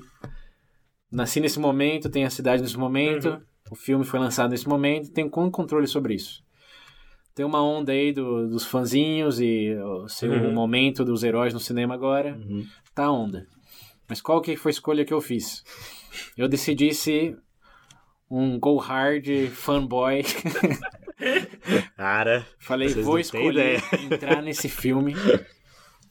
César é a pessoa mais hypada pro filme que eu conheci. Foi uma escolha autêntica no sentido. Ah, foi autêntico esse Mas não tinha um dia que ele falava alguma coisa assim. Eu gosto disso aqui, eu vou me dedicar a isso aqui, eu vou me divertir com isso aqui. E foi divertido. Ele não entrou no trem do hype, ele tava comandando o trem Ele é o maquinista do trem hype. Exatamente. Mas como eu tinha consciência de que era tudo uma decisão autêntica, quando eu vi o filme e não fiquei tão satisfeito como eu queria ter ficado, fiquei satisfeito, mas não foi nada que foi uau. eu preferi até a primeira parte. Mas ah, todo o exercício de entrar nesse hype aí conscientemente foi bem legal. E é o que ele tava falando ali. Se você decidir por você mesmo fazer uma coisa, você gera sentido, mesmo sem, sem religião, sem Deus. Você, é o você tá no gado, mas você é o boi com chifre maior. Isso, você corre mais rápido. É. Pra ficar na frente ali, viu? Isso aí, que até guia alguns outros bois que vão com você. Isso, Esse é o, o que dá, o que significa o ser. Tá, É mas o ninguém gosta de história feliz. O que, que Não, ele esse fez é que deu errado? Ele, ele fez uma coisa que ninguém sabe até, até que ponto ele realmente fez, Hum. assim. Ele foi um nazista. pra quem não sabia, agora sabe. Heidegger foi, foi um nazista. Era ele que, que vocês falavam que era casado? Mas sabe com- qual é o único paralelo? Desculpa cortar com, com tudo isso, é, pensando em todo, toda, tu- toda essa transição até, né, pensando até propriamente na imagem dele. Aham. A gente tá falando aí do todo, todo do ser, do indivíduo. Como é que termina num. Isso que eu não entendo. Como é que termina, por exemplo, num movimento político totalitário? Isso que eu, eu não consigo entender essa transição do. Então, aí tem, tem- tem- tem algumas vertentes de explicação. A primeira é parte da filosofia dele. Perdão, só cortar. Desculpa, só antes de você começar, é porque justamente fala que, na, na palestra lá do Jordan Peterson, que a gente vai colocar no link assiste, ele fala que justamente o Nietzsche aponta o problema do niilismo e o problema do século XX automaticamente você ficaria com duas opções. Ou você teria o niilismo, caos total, ou você tem, tipo, uma ordem social totalitária, entendeu? Você fica né, balançando entre esses dois. É, que o Dostoiévski também dizia. É. Então, é. Que ia surgir um caos, uma, uma revolução, é. e alguém Porque o que a religião te dava? Eram certezas. Sim. Eram verdades claras e questionáveis. E o que que governos totalitários te dão? É, porque. Então seria como se fosse, vai, entre aspas, substituto desse papel do. É, da religião, da é, religião, da- né? das verdades, das É, das- certezas.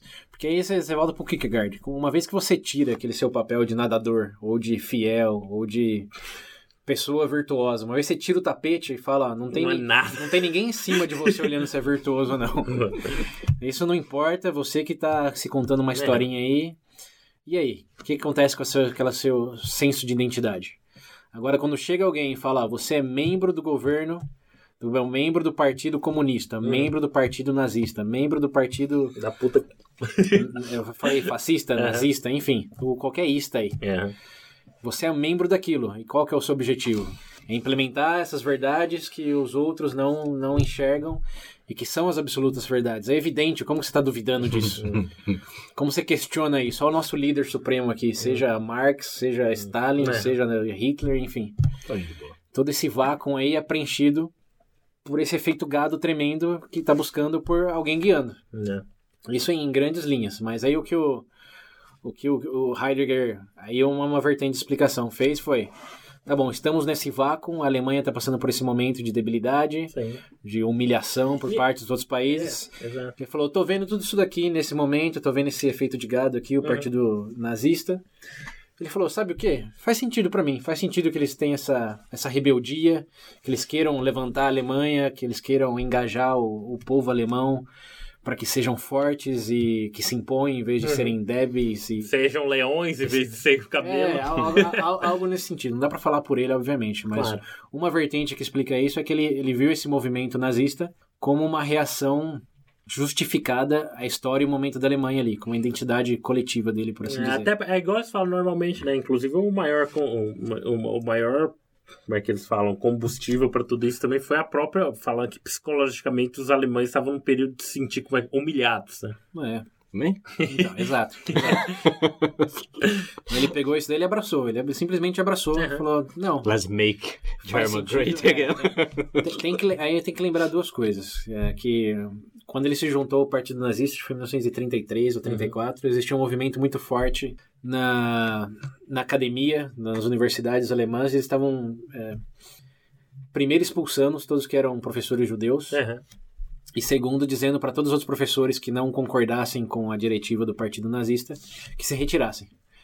E ele já estava num cargo bom na universidade, não era judeu, e tinha muitos judeus saindo, inclusive o, o tutor dele, que era o Rousseau, que era o chefe do departamento, e ele indo embora por ser judeu, chuta de quem era a chance de, de substituir ele.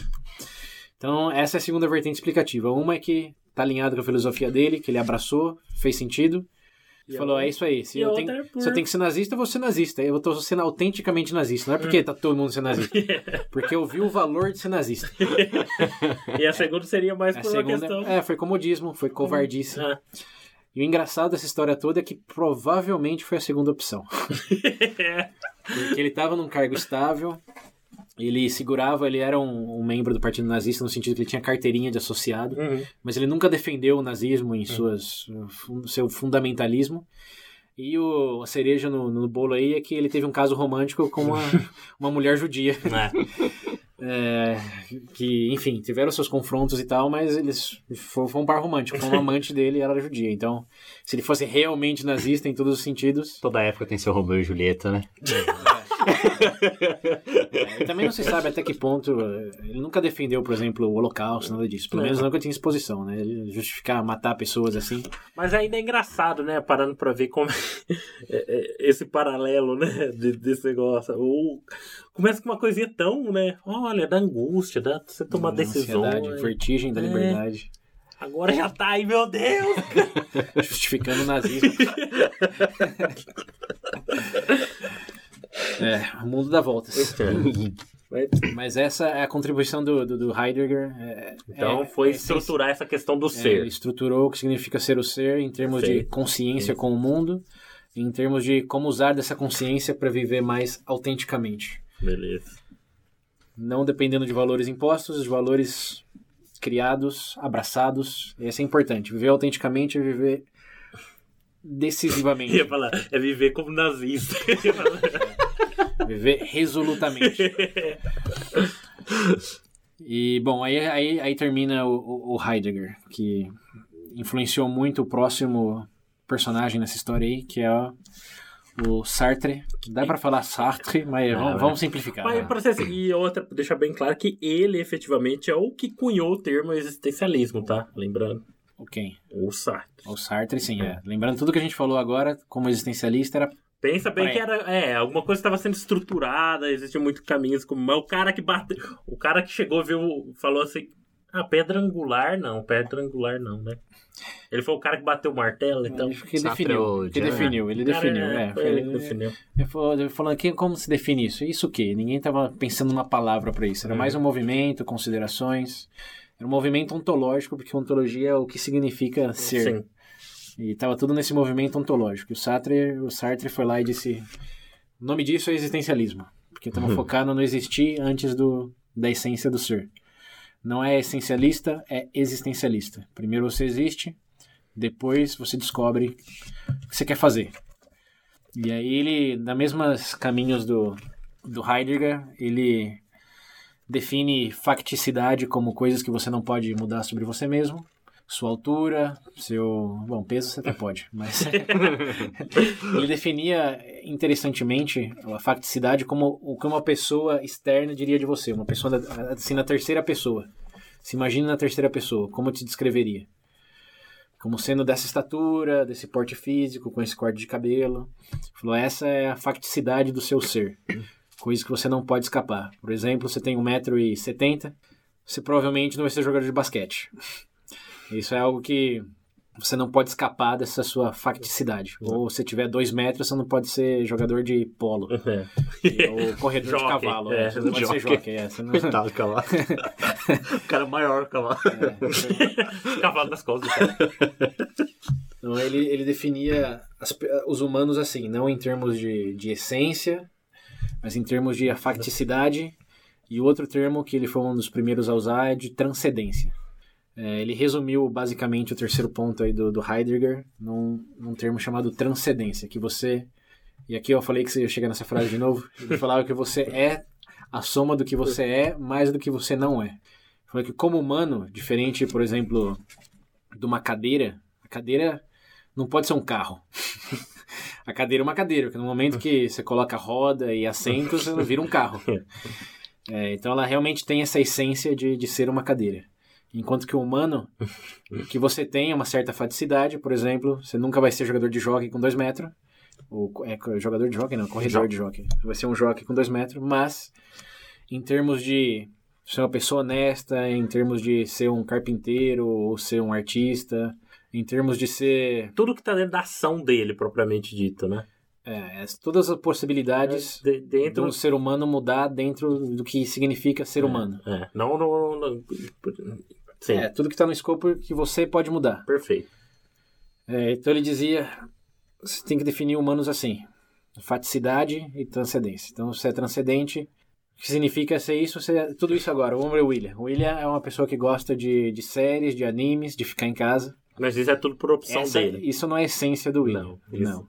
A facticidade do William é que ele mora nessa casa e tem essa idade e tem essa é. estatura física. Uhum. Esse é o William de terceira pessoa. Agora, o William da primeira pessoa seria isso é o que ele faz hoje, mas daqui 10 anos pode ser que ele odeie anime, que tá surfando na praia. Nossa, Nossa senhora! É. Vai continuar com a mesma estatura física. Mas vou estar tá surfando. É, mas Duvido. pode ter valores diferentes, preferências diferentes. Então, aí é uma questão de probabilidade, Sim. né? Ele dizia, não, não é que é imp... isso vai acontecer. Não é que amanhã você vai acordar querendo surfar. Mas nada, nada impede que você queira e adote isso e passe a ser. Tipo, você a opção, tipo assim, de tomar escolha está sempre disponível. Sim. É, você não tem uma, uma essência imutável. Você... Foi ele que falou que, inclusive, não tomar uma decisão é uma decisão? Sim. Foi ele, né? Sim, sim. Bom, ele e muitos outros. É. Mas ele batia muito martelo nessa questão porque uma vez que você aceita que você é transcendência mais do que facticidade, a transcendência implica em liberdade de escolha. Então aí ele batia muito forte em algo que ele chamava é, liberdade radical, que é basicamente as suas circunstâncias não justificam as suas escolhas. Então não havia um determinismo social é, e ele, etc. Ele, ele era contra qualquer tipo de, de pré-determinismo, de determinismo, essencialmente falando. Um exemplo que ele dava era do que ele deu no livro dele o, é, o Ser e o Nada, uhum. que tinha um, um bom pianista lá na França e é, fizeram uma biografia dele e disseram e diziam na biografia a impulsividade dele gerou é, inevitavelmente a dedicação dele à arte das músicas. Uhum. E ele disse: Bom, vamos pegar a impulsividade. Por que, que não era tão provável dele ser um lutador greco-romano? ou um soldado? Por que, que ele não foi qualquer outra coisa? É necessariamente essa questão de porque eu fui. que ele tinha uma certa impulsividade que ele ia ser um pianista? Ele dizia: Não, não, não é. Ele tinha escolha para fazer o que ele quisesse. E ele decidiu ser um pianista, mas se ele tivesse feito qualquer outra coisa, a transcendência dele permitia a ele fazer essas outras coisas. Uhum. Então não, não, não existe determinismo, existe só as escolhas que você faz e você é responsável por todas elas. E aí que ele chega no, no termo liberdade radical, radical e responsabilidade. Uma vez que você é consciente que você pode decidir o que fazer sempre, a qualquer momento. Todas as ações que você toma, você é Você é responsável, responsável automaticamente. E aí ele volta lá no Kierkegaard e diz que saber disso gera uma angústia Angústia. profunda. Ele diz angústia, não ansiedade. Mas o sentimento é o mesmo. Que é uma vez que você sabe que você pode fazer tudo, que não tem nada te impedindo de fazer nada, você não. É só, Você uma, só depende de você. é, é só você escolher como você justifica a escolha que você está fazendo. Nossa, coitado do. Se você tivesse Facebook, ele ia ser xingado, É que hein? a ansiedade Nossa. bate a porta, a depressão chega. Não, eu tô falando se o Sartre ele tivesse Facebook, Jesus amado. É, ele, ele é relativamente moderno, né? Da década Ah, de, de 50, 60. Então ele tinha bastante comunicação. Mas ele era. Ele ele é mais conhecido é por isso. De, de falar essa. Tem uma liberdade radical e responsabilidade. Os valores, você quem cria. É, ele também batia no martelo de. Tá bom, você tem todas as, as escolhas possíveis, só depende de você mesmo. Independente dessa angústia, como você faz a melhor escolha? Qual é a melhor maneira de se viver? Aí ele, ele usava o termo autenticidade também. Dizia que a melhor maneira de viver é autenticamente, é se comprometer com algo que você acha que tem valor. Então a gente volta no Kierkegaard de Volta no novo. Heidegger. Heidegger, No perdão. Heidegger, é, volta no Heidegger. Mas ele dizia, ele tinha um outro termo para o que é o oposto disso, que é viver em má fé, o bad faith. Ah, esse daí é- seria é, justamente aquele seu amigo que diz, por exemplo, ah, não tinha muito o que fazer, né? É. O exemplo que ele dá disso daí é de um, de um garçom. Um garçom. Ah, eu vi o garçom do viu? café, que ele vê o garçom, durante todo o período que ele tá lá, o garçom agindo como garçom. Ele é só um garçom, de entendeu? maneira mecânica, É, falando exato. as mesmas coisas, se movendo, se movimentando da mesma maneira. Ele não é nada mais do que um garçom. É, inclusive dá um exemplo, se no outro dia ele chegasse até lá, eh, chegasse lá e não fosse mais um garçom, por exemplo. Uhum. É, o- é, em resumo, o que ele diz é quando você vive só da sua facticidade, ou você se reduz à facticidade, tipo, eu sou isso, eu sou um garçom, eu sou filho de tal pessoa, eu sou um morador de certo bairro, Bairro. enfim. Eu Sou sou torcedor desse time. É, eu sou, eu sou membro desse partido político, isso é o que eu sou, eu nunca vou mudar, eu cheguei na, na minha conclusão como pessoa. Uhum. Falou que você ter essa perspectiva é você viver de má fé. Você viver sem contemplar seu próprio poder de transcendência. Você está se colocando numa caixa. Você mesmo está se colocando numa caixa. Virou gado de novo. É. É o gado. É o gado. Então, mas é um gado, é um gado convicto. Esse é o pior gado. Esse é o pior, cara. Esse é o pior gado. Porque não é o gado que tá ali porque tá todo mundo. Nem não sabe também, né? Não que, é né, ignorante. Não tá contemplando, que é o que o- Heidegger tá falando. Ele tá falando, não, esse é um gado É o gado que bateu no... Ah. Então, mas, mas não de maneira autêntica, no Sim. sentido... né, Né? No sentido ele tá fazendo com autenticidade. Essa gati- Ele, ele tá defendendo que atuar de maneira mecânica, porque tem que lembrar que ser autêntico é não, é não ser mecânico.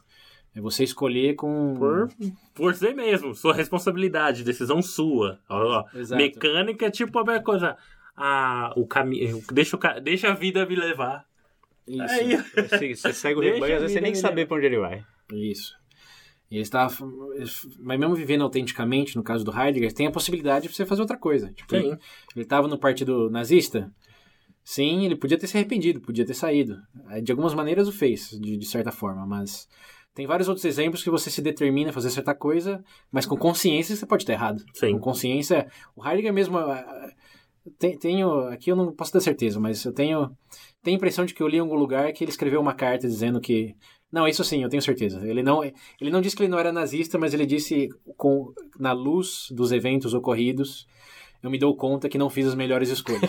Ah, toda história humana, É, assim, que você também entra, vai coisa atrás. Você acha que o Brutus se arrependeu de meter a faca no César? Eu tenho certeza, cara.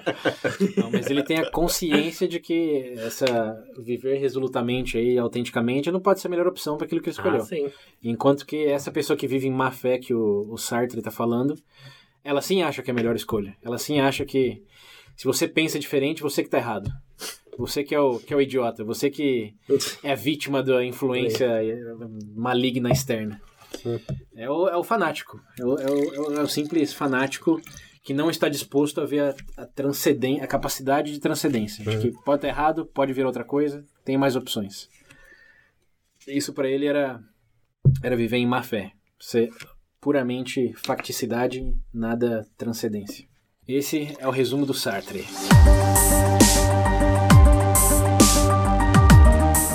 Bom, mas no- seguindo a história aqui já para os últimos capítulos, Hum. um capítulo bem curto dessa história aí. Então, Sartre foi lá e definiu o existencialismo, criou realmente uma estrutura mais filosófica. Tem muitos que dizem até que existencialismo é uma filosofia do Sartre. Uhum. Não existe existencialismo, existe o existencialismo do Sartre. Uhum. É, um outro capítulo nessa história aí é a relação que ele tinha com Albert Camus, um outro autor que ficou famoso por escrever heróis existencialistas. Não. Como o Estrangeiro, o The Stranger, não sei como traduzido no Brasil. É, não, é estrangeiro mesmo, tem o Homem Revoltado, é. tem o mito de Sísifo também. É, que ele basicamente valida aquela percepção de que é, nada tem valor inerente, é, tem que ser criado, embora seja absurda essa criação. Ele se refere ao absurdo não como a falta de valor inerente no mundo, mas como a nossa tentativa de criar valor num mundo diferente. É, inclusive ele dá três, três vertentes de como encarar essa questão do absurdo. A primeira ele seria o suicídio, você poderia optar. É. A segunda seria a religião, no caso tal, que ele chama de suicídio filosófico, no caso, né? Porque você tá. É, você, você abraça a fé. É, você abraça a fé. E a última que seria é isso aí, gente. Vou encarar o absurdo mesmo. Mas você criar um sentido para sua vida. Mas diferente. Mas mesmo na criação desse sentido, você ter o pano de. Você, no pano de fundo, você saber que o absurdo tá lá, entendeu? Sim, é, e volta lá com Schopenhauer. É. Você tem a consciência da ilusão para viver melhor nela. E eu acho que é mais difícil, assim. Porque pensa bem, você, conce você conceber Digamos, beleza, você aceita, você encara esse absurdo, esse buraco negro e etc. Uhum. Você encara isso, beleza, vou decidir, não, mas ainda assim eu vou criar um, um motivo, sei lá, sentido. para abraçar um, eu, um significado. É, vou abraçar um significado. Mas ao mesmo tempo que você tá abraçando. É a mesma coisa você abraçar uma pessoa e você tá no fundo vendo outra, entendeu? Não entendi qual que é o lado negativo disso aí. Cypher, cara. Não, não, não seria como. Não, agora é mais pessoal. Você se sentiria que estaria assim. Tipo assim. É uma, você tá mentindo? Entendeu? Mentindo porque o abraço que você tá dando não é genuíno? Mas é. Como você abraça assim, genuíno, você vai estar abraçando genuíno. É isso que é o ponto que me que eu parei de pensar. Você genuinamente abraçar o negócio sabendo que. O quê? Você vai morrer? Ou que a pessoa que está abraçando vai morrer? não que a pessoa que vai morrer, mas é que aquilo é fabricado. Mas não é fabricado. Você não está falando de fabricar emoções. Ah, eu... Você está falando só de não se iludir de que aquilo é para sempre ou te faz uma pessoa melhor etc. Centro do universo. Mas eu não sei, para mim, eu, pra mim eu tenho uma imagem que, tipo assim, seria ao mesmo tempo, tipo, você admitir uma coisa, mas eu... seria como Mentiras necessárias, Pedro. Sim. Não, mas não é mentira nesse sentido. É uma verdade que você abraça. Por exemplo, vocês aqui, eu sei que vocês, como seres transcendentes, podem mudar de opinião sobre o próprio é. programa semana que vem, podem criar inimizade entre a gente, podem morrer de acidente, podem acontecer um milhão de coisas. Eu não acho que estamos destinados a fazer o viver para sempre, que é. essa é a nossa essência ou missão no mundo. Sim. É simplesmente algo que estamos fazendo agora e estamos desfrutando. Não vejo isso como uma mentira. Eu dou valor a isso, assim como acredito vocês também. Mas com a consciência de que Pode. não existe um valor inerente que a gente está fazendo, não é que a gente vai pro céu por causa disso. Nossa, é o último lugar que a gente vai. e também não significa que vai ser para sempre. E nem é. por isso tira o valor dessa coisa. Não tem significado nenhum, é só pra gente se divertir aqui olhando pra cara do outro. Tá bom também. Semana que vem vai cair a internet e vai apagar todos os arquivos? Tá bom também.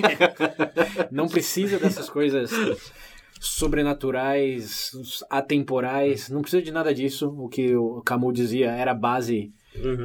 do que justificava a nossa existência. Essa primeira frase que você falou aí do suicídio, ele dizia Suicídio é sempre uma opção. Ele dizia Sim. até que essa é a pergunta mais importante da filosofia. Por que não se suicidar? É, por que não me mata logo é, se dá... nada tem né? É, dado que nada tem sentido é. e nada que você vai fazer vai ficar ecoar eternamente, como diz o. Como Aí, gosta de dizer o ele. pra quê? A resposta para ele era o contrário disso. tudo.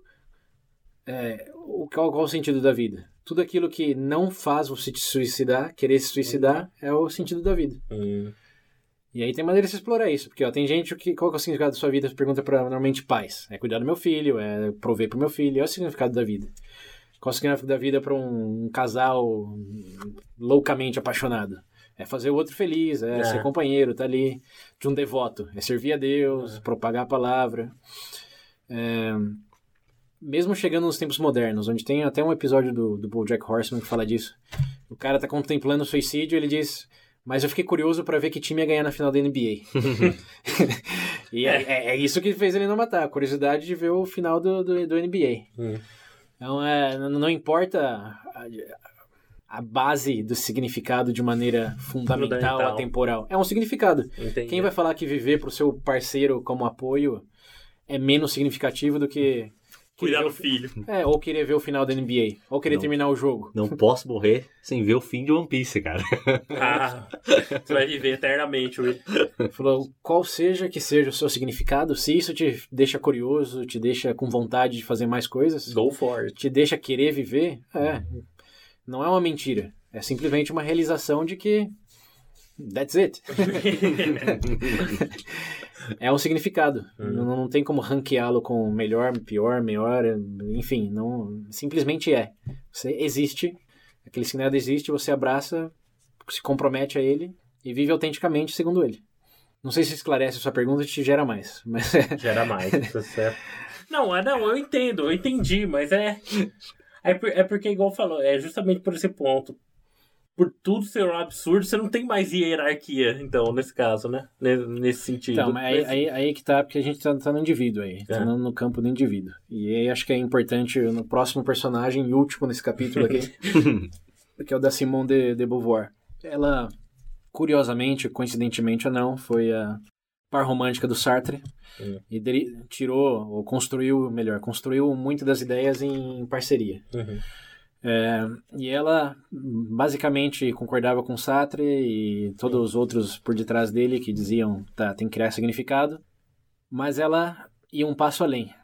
Ela dizia, tá, mas como a gente cria um significado que não seja só nosso, que não seja só de maneira autêntica, individual? Como que a gente vive em sociedade onde nada realmente está tão estabelecido como era com Deus, por exemplo? Uhum.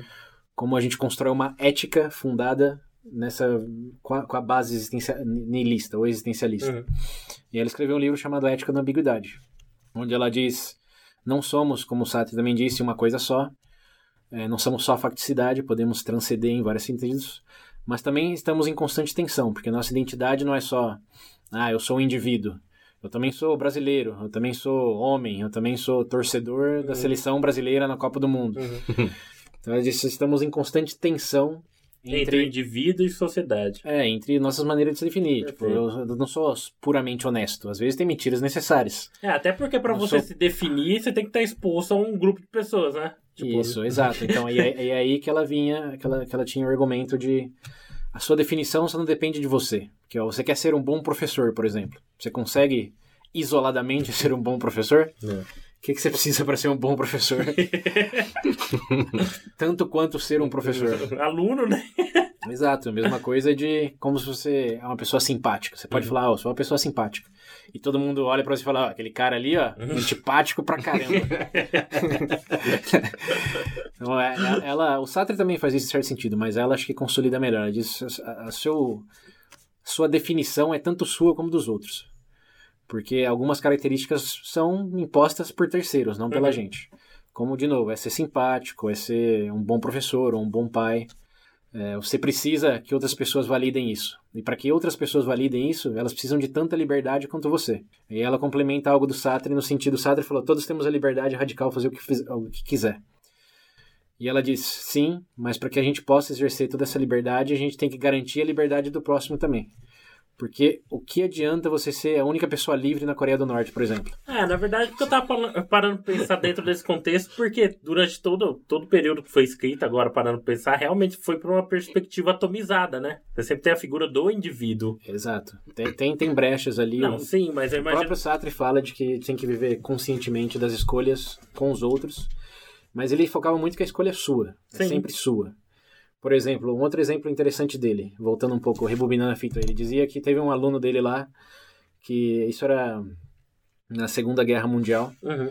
que ele vivia sozinho com a mãe, e a mãe estava um pouco doente, ele cuidava da mãe, e ele foi convocado pro, pro exército. Uhum. É, então ele tinha essas duas opções: se juntar ao exército e ajudar da- com a maior causa, Hum. ou ficar em casa e ajudar uma pessoa, que era a mãe dele. Qual que é a decisão correta aí?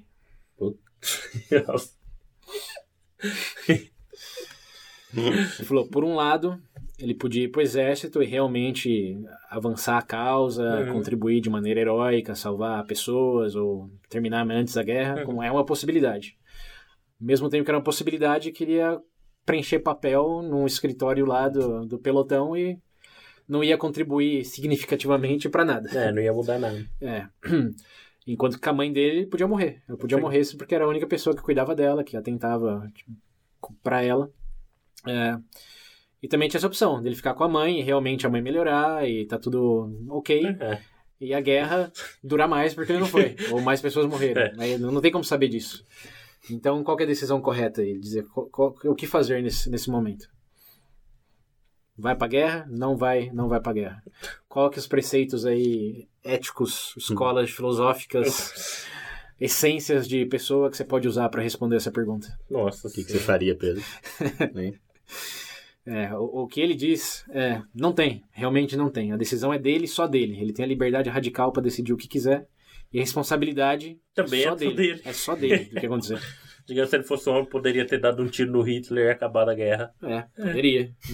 Da mesma forma que ele Ao poderia. mesmo ir pra- tempo, ele se- poderia não fazer nada e a mãe dele morre. É, ele perdeu a única pessoa que ele tinha um vínculo. que beleza, né? Então, qual que é a escolha correta aí? Sartre dizia, não tem base para isso. Não tem base religiosa, não tem base ética, não tem, um pre... não tem uma condição que justifique uma coisa ou outra. Ele falou, nem os sentimentos podem justificar isso, porque se ele sente mais pela mãe, é porque ele fica mais com a mãe. Então, ele falou, é, o sentimento que ele tem pela mãe é do mais, mais tempo que ele passa pela mãe. Então, se ele ficar, ele vai passar mais tempo e, obviamente, ele vai sentir que essa foi a decisão correta. Assim como o contrário é verdadeiro. Se ele não for lá muito apegado à mãe, é. ele for pra guerra, ele vai sentir que ele fez a decisão correta. Mas o que ele sente naquele momento não é a base para uma boa escolha, porque ele tá ele tá num futuro, no que ele tá, ele tá num presente que o futuro vai gerar emoções diferentes. É. Aí ele falou: "Não tem, não tem como fazer a escolha correta". Game over, falou: "A decisão é sua, se vira aí". Escolha só o que você faz, o cara se mata. Pronto. Pro, pro Camus não, não deixaria de ser entendível. É. Mas é, ele, ele tinha essa responsabilidade historicamente sua. E, a- e a, a, a Simone de Beauvoir fala, sim, é realmente sua, Mas, Mas- ainda você tem que. mas tem que ter alguns critérios. Tem alguns critérios, na medida do possível, de... Falou que o, o dever ético do, de existir, segundo as vertentes de existencialista, é conferir a maior liberdade possível ao maior número de pessoas.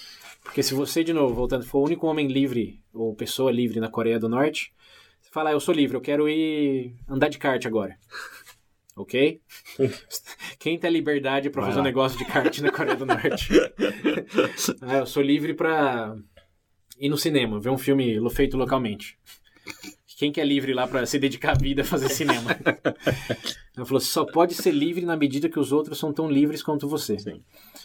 Então ela, ela escreveu essa ética da ambiguidade dizendo, ó, temos momentos de tensões, não temos uma base, digamos, divina para definir valor, mas vivemos em sociedade. Então tem que sair uma coisa. É, ela dizendo, tem coisas que sim, embora não tenha a base divina, Uhum. temporal, etc., que são quase que necessariamente verdade e necessárias para uma sociedade funcionar, como por exemplo, Liberdade. é, a li- a liberdade sendo a primeira delas, mas a não matar, não estuprar, é, essas coisas não tem como você falar, ah, porque, porque não tem Deus eu vou fazer. Não, você vive numa sociedade. Nenhuma sociedade que isso aconteça recorrentemente, sem punição, sem constrição, vai conseguir ser uma sociedade. Você não vai conseguir ser livre verdadeiramente na sociedade. Talvez o que seja mais bullying consiga ser por um tempo, assim como os líderes totalitários. É. Mas eles são realmente livres? O Kim Jong-un é livre fora da Coreia do Norte? Ele é livre realmente mesmo fora da Coreia do Norte? Ou na Quer dizer, própria dentro, Coreia, né? né? Exatamente, o que eu dizer. Que a liberdade dele está constrangida ali Dentro daquele ambiente controlado. para fazer dele, o que ele quer naquelas paredes, com aqueles recursos, naquela limitação geográfica e aliados políticos. Então, qual que é a real liberdade dele? Ele dizia, pouca. Você é mais livre à medida em que você confere, você age eticamente para conferir mais liberdade ao maior número de pessoas. Que, coincidentemente ou não, é o que também o, nosso outro amigo lá, John Ross, dizia em todo o legado político dele lá da justiça. O maior princípio da justiça é liberdade. Sim. Que se não tem liberdade, nada é justo. É tudo imposto, é tudo obrigatório. Ah, não, não vou. Tudo que me vem em mente é aquela cena do, do George no Seinfeld no restaurante. O que ele faz? O George no Seinfeld. Con- Conta aí pros ouvintes o que acontece nessa Não, cena. da, da coisa que ele tá, tá tentando. Tá pra receber uma ligação. Aham. E sempre alguém que acaba indo. Ele avisa a pessoa: ah, tô pra receber uma ligação, tem como você esperar. Mas sempre vai alguém. Aí ele fica puto, ele começa a gritar: a gente vive numa sociedade. Eu tenho que entender. Vive a sociedade.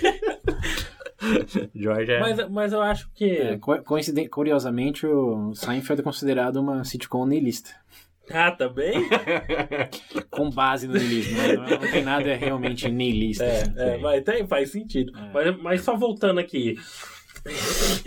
eu só tenho.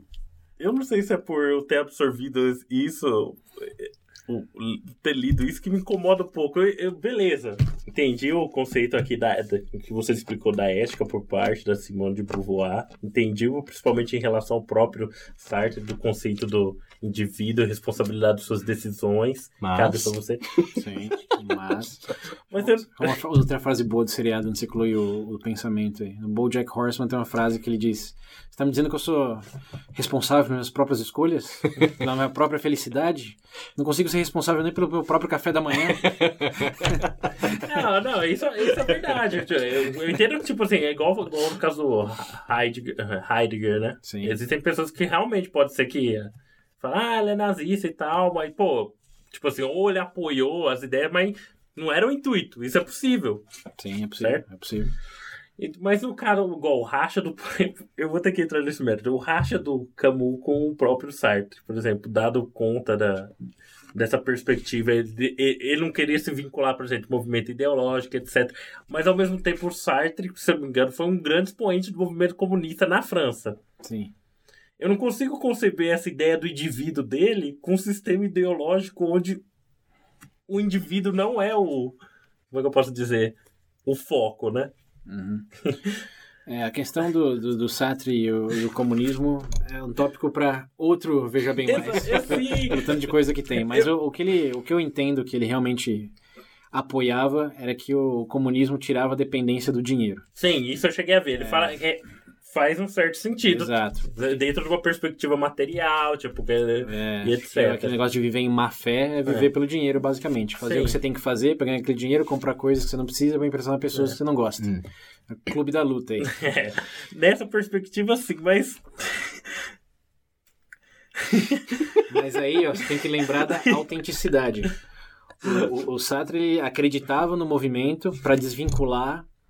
É, assim, que am- ambos tinham sua, suas dúvidas em relação ao capitalismo como Sim. ao comunismo. Só que Sartre ele era mais anticapitalista do que era anticomunismo no sentido totalitário. Aham. E ele via mais valor em desvincular a sociedade dessa necessidade do capital, do, material, etc. Exato, ele via mais valor nisso e era isso que ele abraçava, era isso que ele, que ele brigava por. Ele estava, nas próprias palavras dele, sendo autêntico naquele sentido, de desvincular essa necessidade. Eu duvido, e não dá para falar por ele, mas que ele acreditasse que o Stalin era uma consequência natural e aceitável de todo aquele sistema político. Eu não sei, é que eu acho estranho, porque parece, para parece um pouco antagônico, né? Se você considerando um movimento de massa por si só, por exemplo, com a perspectiva do indivíduo e etc. Aham. Pra mim, soa antagônico, entendeu? É, Eu ainda entendo essa impressão, a gente tem muitas críticas eh, formais nesse sentido. Ele tem até uma, uma redação escrita chamada Existencialismo e Humanismo, onde É. ele rebate essas críticas, dizendo não vivemos, estamos, estamos conscientes que vivemos numa sociedade, cada indivíduo tem que decidir por si mesmo, mas Uhum. essas decisões vão afetar outros. Sim. Então somos todos responsáveis, mas conjuntamente podemos decidir, e aí aqui eu estou especulando, que ele não fala marxismo nesse sentido Sim, sim. mas que coletivamente podemos decidir ser menos dependente da, da classe burguesa, Uhum. menos dependente dos meios de produção. Podemos co- individualmente, coletivamente, decidir que seremos mais livres para fazer mais coisas nesse contexto eh, dessa forma. Uhum. Enquanto que o Camus disse sim, mas eu, eu, eu prefiro não me vincular tanto nem um extremo nem outro. Eu acho Uhum. que ele falei, o Camus defendia muito o que chamava de libertarismo. Não. É, Eu acho que ele cai mais uma. É, o dele, o pessoal fala que até é uma visão mais atomizada ainda, né? É, É, é, igual essa própria parte da ética, mesmo por parte da Simone de Beauvoir mesmo, é, é, um trabalho em conjunto, igual você falou do Sartre, tem uma influência direta dele lá. Já do Camus eu, eu vejo como, como uma coisa mais atomizada, entendeu? Em vez dele expandir, ele, na verdade, reduziu a É, escala. O libertário é realmente o que diz que não, não, não precisa depender de governo. Só precisa ter as condições básicas para você fazer o É, que você acha. cada, cada um cuida do seu. É, mas como a gente sabe, o assunto não é nada simples nesse sentido. Que ninguém. Então, pra, porque pra mim, de verdade, o que pegou mais foi isso. Eu fiquei com esse sentimento antagônico. Na verdade, isso me despertou mais curiosidade ainda, por exemplo, como, como casar essas duas coisas. Bom, quem sabe num outro episódio conseguimos amarrar essas pontas soltas aí.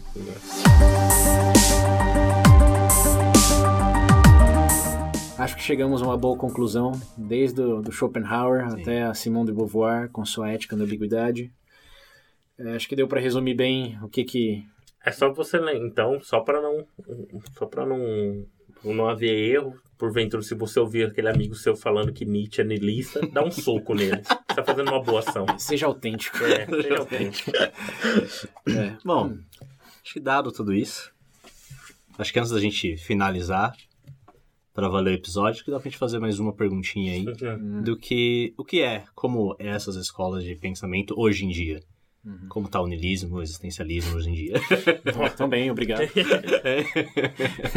Abre o seu Facebook. É, assim, o movimento acadêmico dentro dessas áreas tá, tá bem menor. É, já não existe. Bom, até existe departamentos que ensinam, mas não é algo. Ah, co- como, Não tá assim, pautado pra debate, não é tanto foco. é, ele, não hoje, é né? muito, ele já não é desenvolvido em academia da maneira como era que na definido 60, que é, é, então... que ele foi um movimento cultural mais do que filosófico, lembrando. É, é um verdade, é, verdade. Você falou de um ponto interessante. Tem que lembrar que o existencialismo foi mais forte como um movimento literário que Isso. propriamente filosófico. É, tem o Camus, por exemplo. É, como é, é escritor, faz teatro, né? Tem É, essas Isso, coisas. isso. O próprio, o próprio Sartre é- escreveu é. três novelas. Falaram além assim, se o do- Sartre quisesse ganhar a vida sendo só autor de romance, por exemplo, ele poderia ganhar normalmente, porque ele escrevia muito bem, fora toda É, ele, tinha, parte. ele tinha uns personagens que representavam essa filosofia, assim como Sim. Camus, assim como Dostoiévski, embora o tempo seja outro. Sim. Mas na, no pós-guerra, você tem que lembrar que existia um vácuo muito grande de significado e como que acontece o Holocausto. É, até pra você explicar tudo, tudo que exato, aconteceu. exato. Então aí você tem, além do Woodstock, toda essa abertura de vamos criar nossos valores, vamos viver autenticamente, que foi um movimento. Foi um movimento muito forte numa época pós-guerra, de um vácuo de significado tremendo e reconstrução da sociedade, em grandes termos, principalmente no, no Ocidente.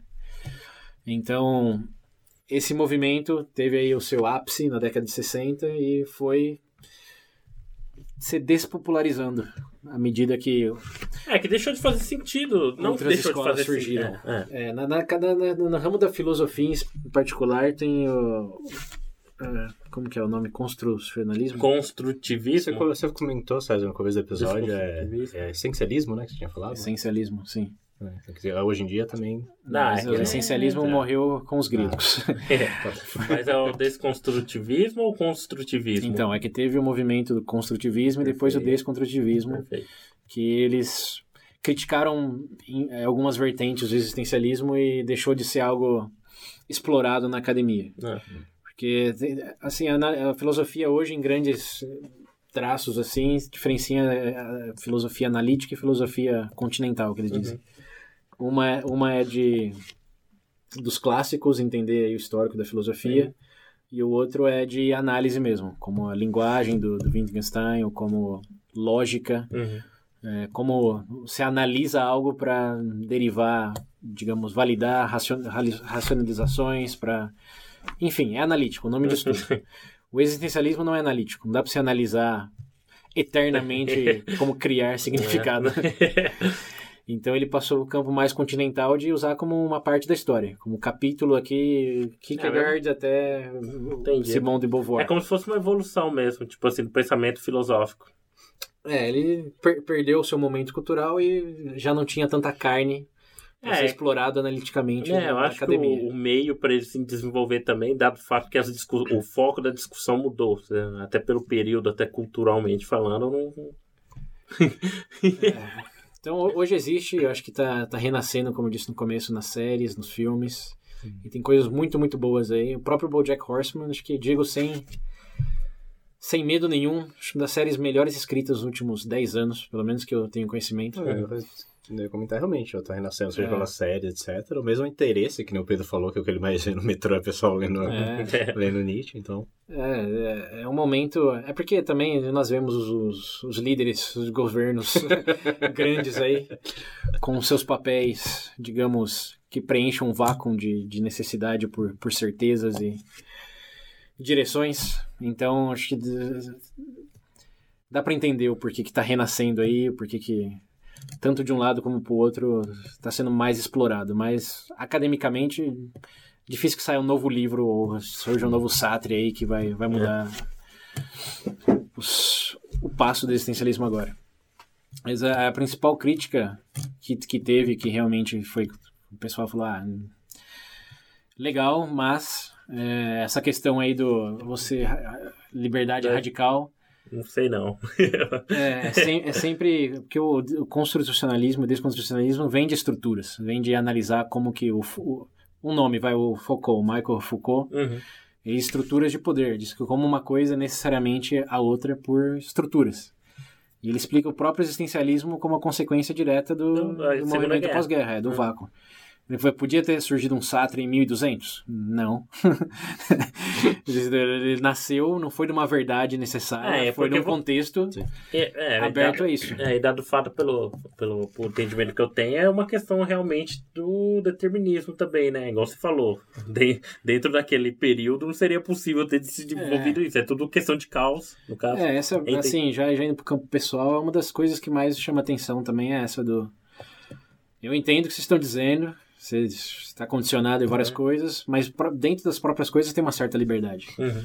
Como mesmo agora, eu posso, por exemplo, pegar essa caneta aqui. Enfiar no e enfiar no dedo.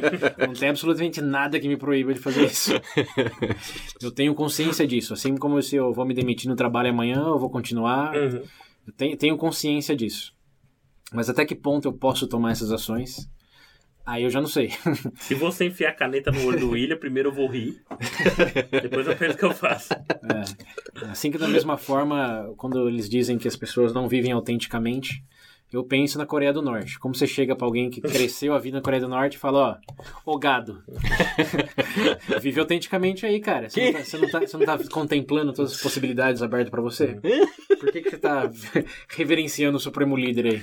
Isso que é complicado, porque eu, eu entendo, tipo assim, igual ele fala, independente do meio, você tem uma decisão, tá, mas isso partindo do pressuposto que você sabe que é possível tomar ela. E é exatamente o, o, Partindo do pressuposto, você estudou existencialismo desde lá do, É. do Schopenhauer. É, Agora é uma- realmente você, acorda num campo de concentração É. na Coreia do Norte todo santo dia. Mas agora, ve- veja bem, nós aqui, quanto nossos ouvintes, acabamos de escutar todo um histórico que sim abriu nossos olhos para essas possibilidades, essas verdades aí, entre aspas, de que dentro do nosso próprio contexto de limitações temos nossas escolhas. Uhum. Podemos viver de maneira mais autêntica, se a gente assim quiser, em diversos sentidos. Por favor, Então- ninguém vai comprar uma bandeira com a suástica aí não, hein? Não entendo. Não, você, você pode. O Sartre diz, pode. Não, vocês podem, mas pode. não estão compactuados com o É. VB. Vamos deixar isso bem claro. Arque com as consequências. A liberdade radical, Sua.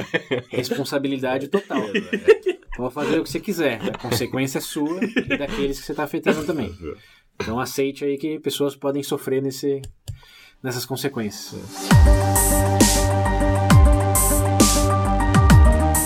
Não, acho que, acho que você resumiu bem. Deu uma resumidinha, não? Do que? Nessa sua, essa sua última fala, já deu pra você resumir um pouquinho do que, Acho a que gente, deu. Acho que deu. que a gente escutou aqui. E foi um papo bom, Bom, longo. longo. Eu acho que foi um, é um negócio que. É. Divisor de águas aí, né? Foi bom, foi longo. Como é que vai fazer as pessoas pensarem mais? Porque, né, como a gente sempre fala. eu ainda é o- tô pensando. Aqui, exatamente. que é o começo da discussão. Isso aí, não Mas, parem, ó. como sempre, não parem por aqui. Tem muito- Exatamente. muitas referências aí. Uma coisa que eu gosto de lembrar aos ouvintes é que estamos resumindo mil- milhares de páginas de livros e horas. E anos e, E anos anos, e anos, sério. É, você pensa que é difícil até resumir um filme que tem duas horas Então, numa resenha para sugerir. Lembra o filme Matrix? Vocês É. ouviram Matrix, É, você Mais viu longo que o filme. Mais longo que o filme. Agora imagina resumir. Quantos anos a gente mesmo aqui? Começou em 1700 bolinha até 2020.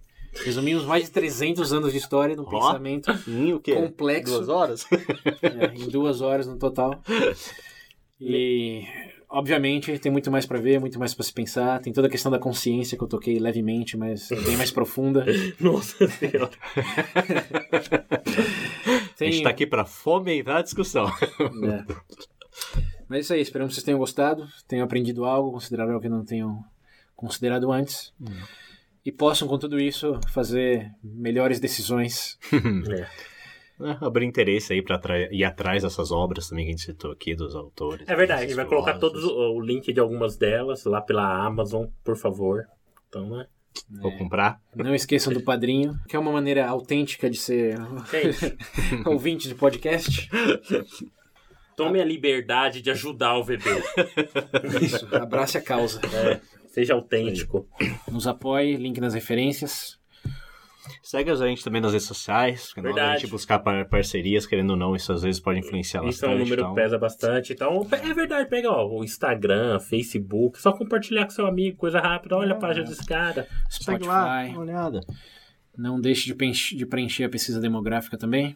Sempre disponível. Sempre disponível. E mandar um oi pelo WhatsApp. Pra quem não lembra, o número é 19 98 908 1238. Repetindo, 19 98 908 1238. E é isso aí. É isso aí, galera. Para terminar com a, a frase do Sartre, estamos todos condenados a sermos livres. Esperamos que vocês usem essa liberdade para seguir escutando e contribuindo com o VB. A menos que você não seja um prisioneiro na Coreia do Norte. Não vai estar escutando isso. As chances são um pouco diminutas.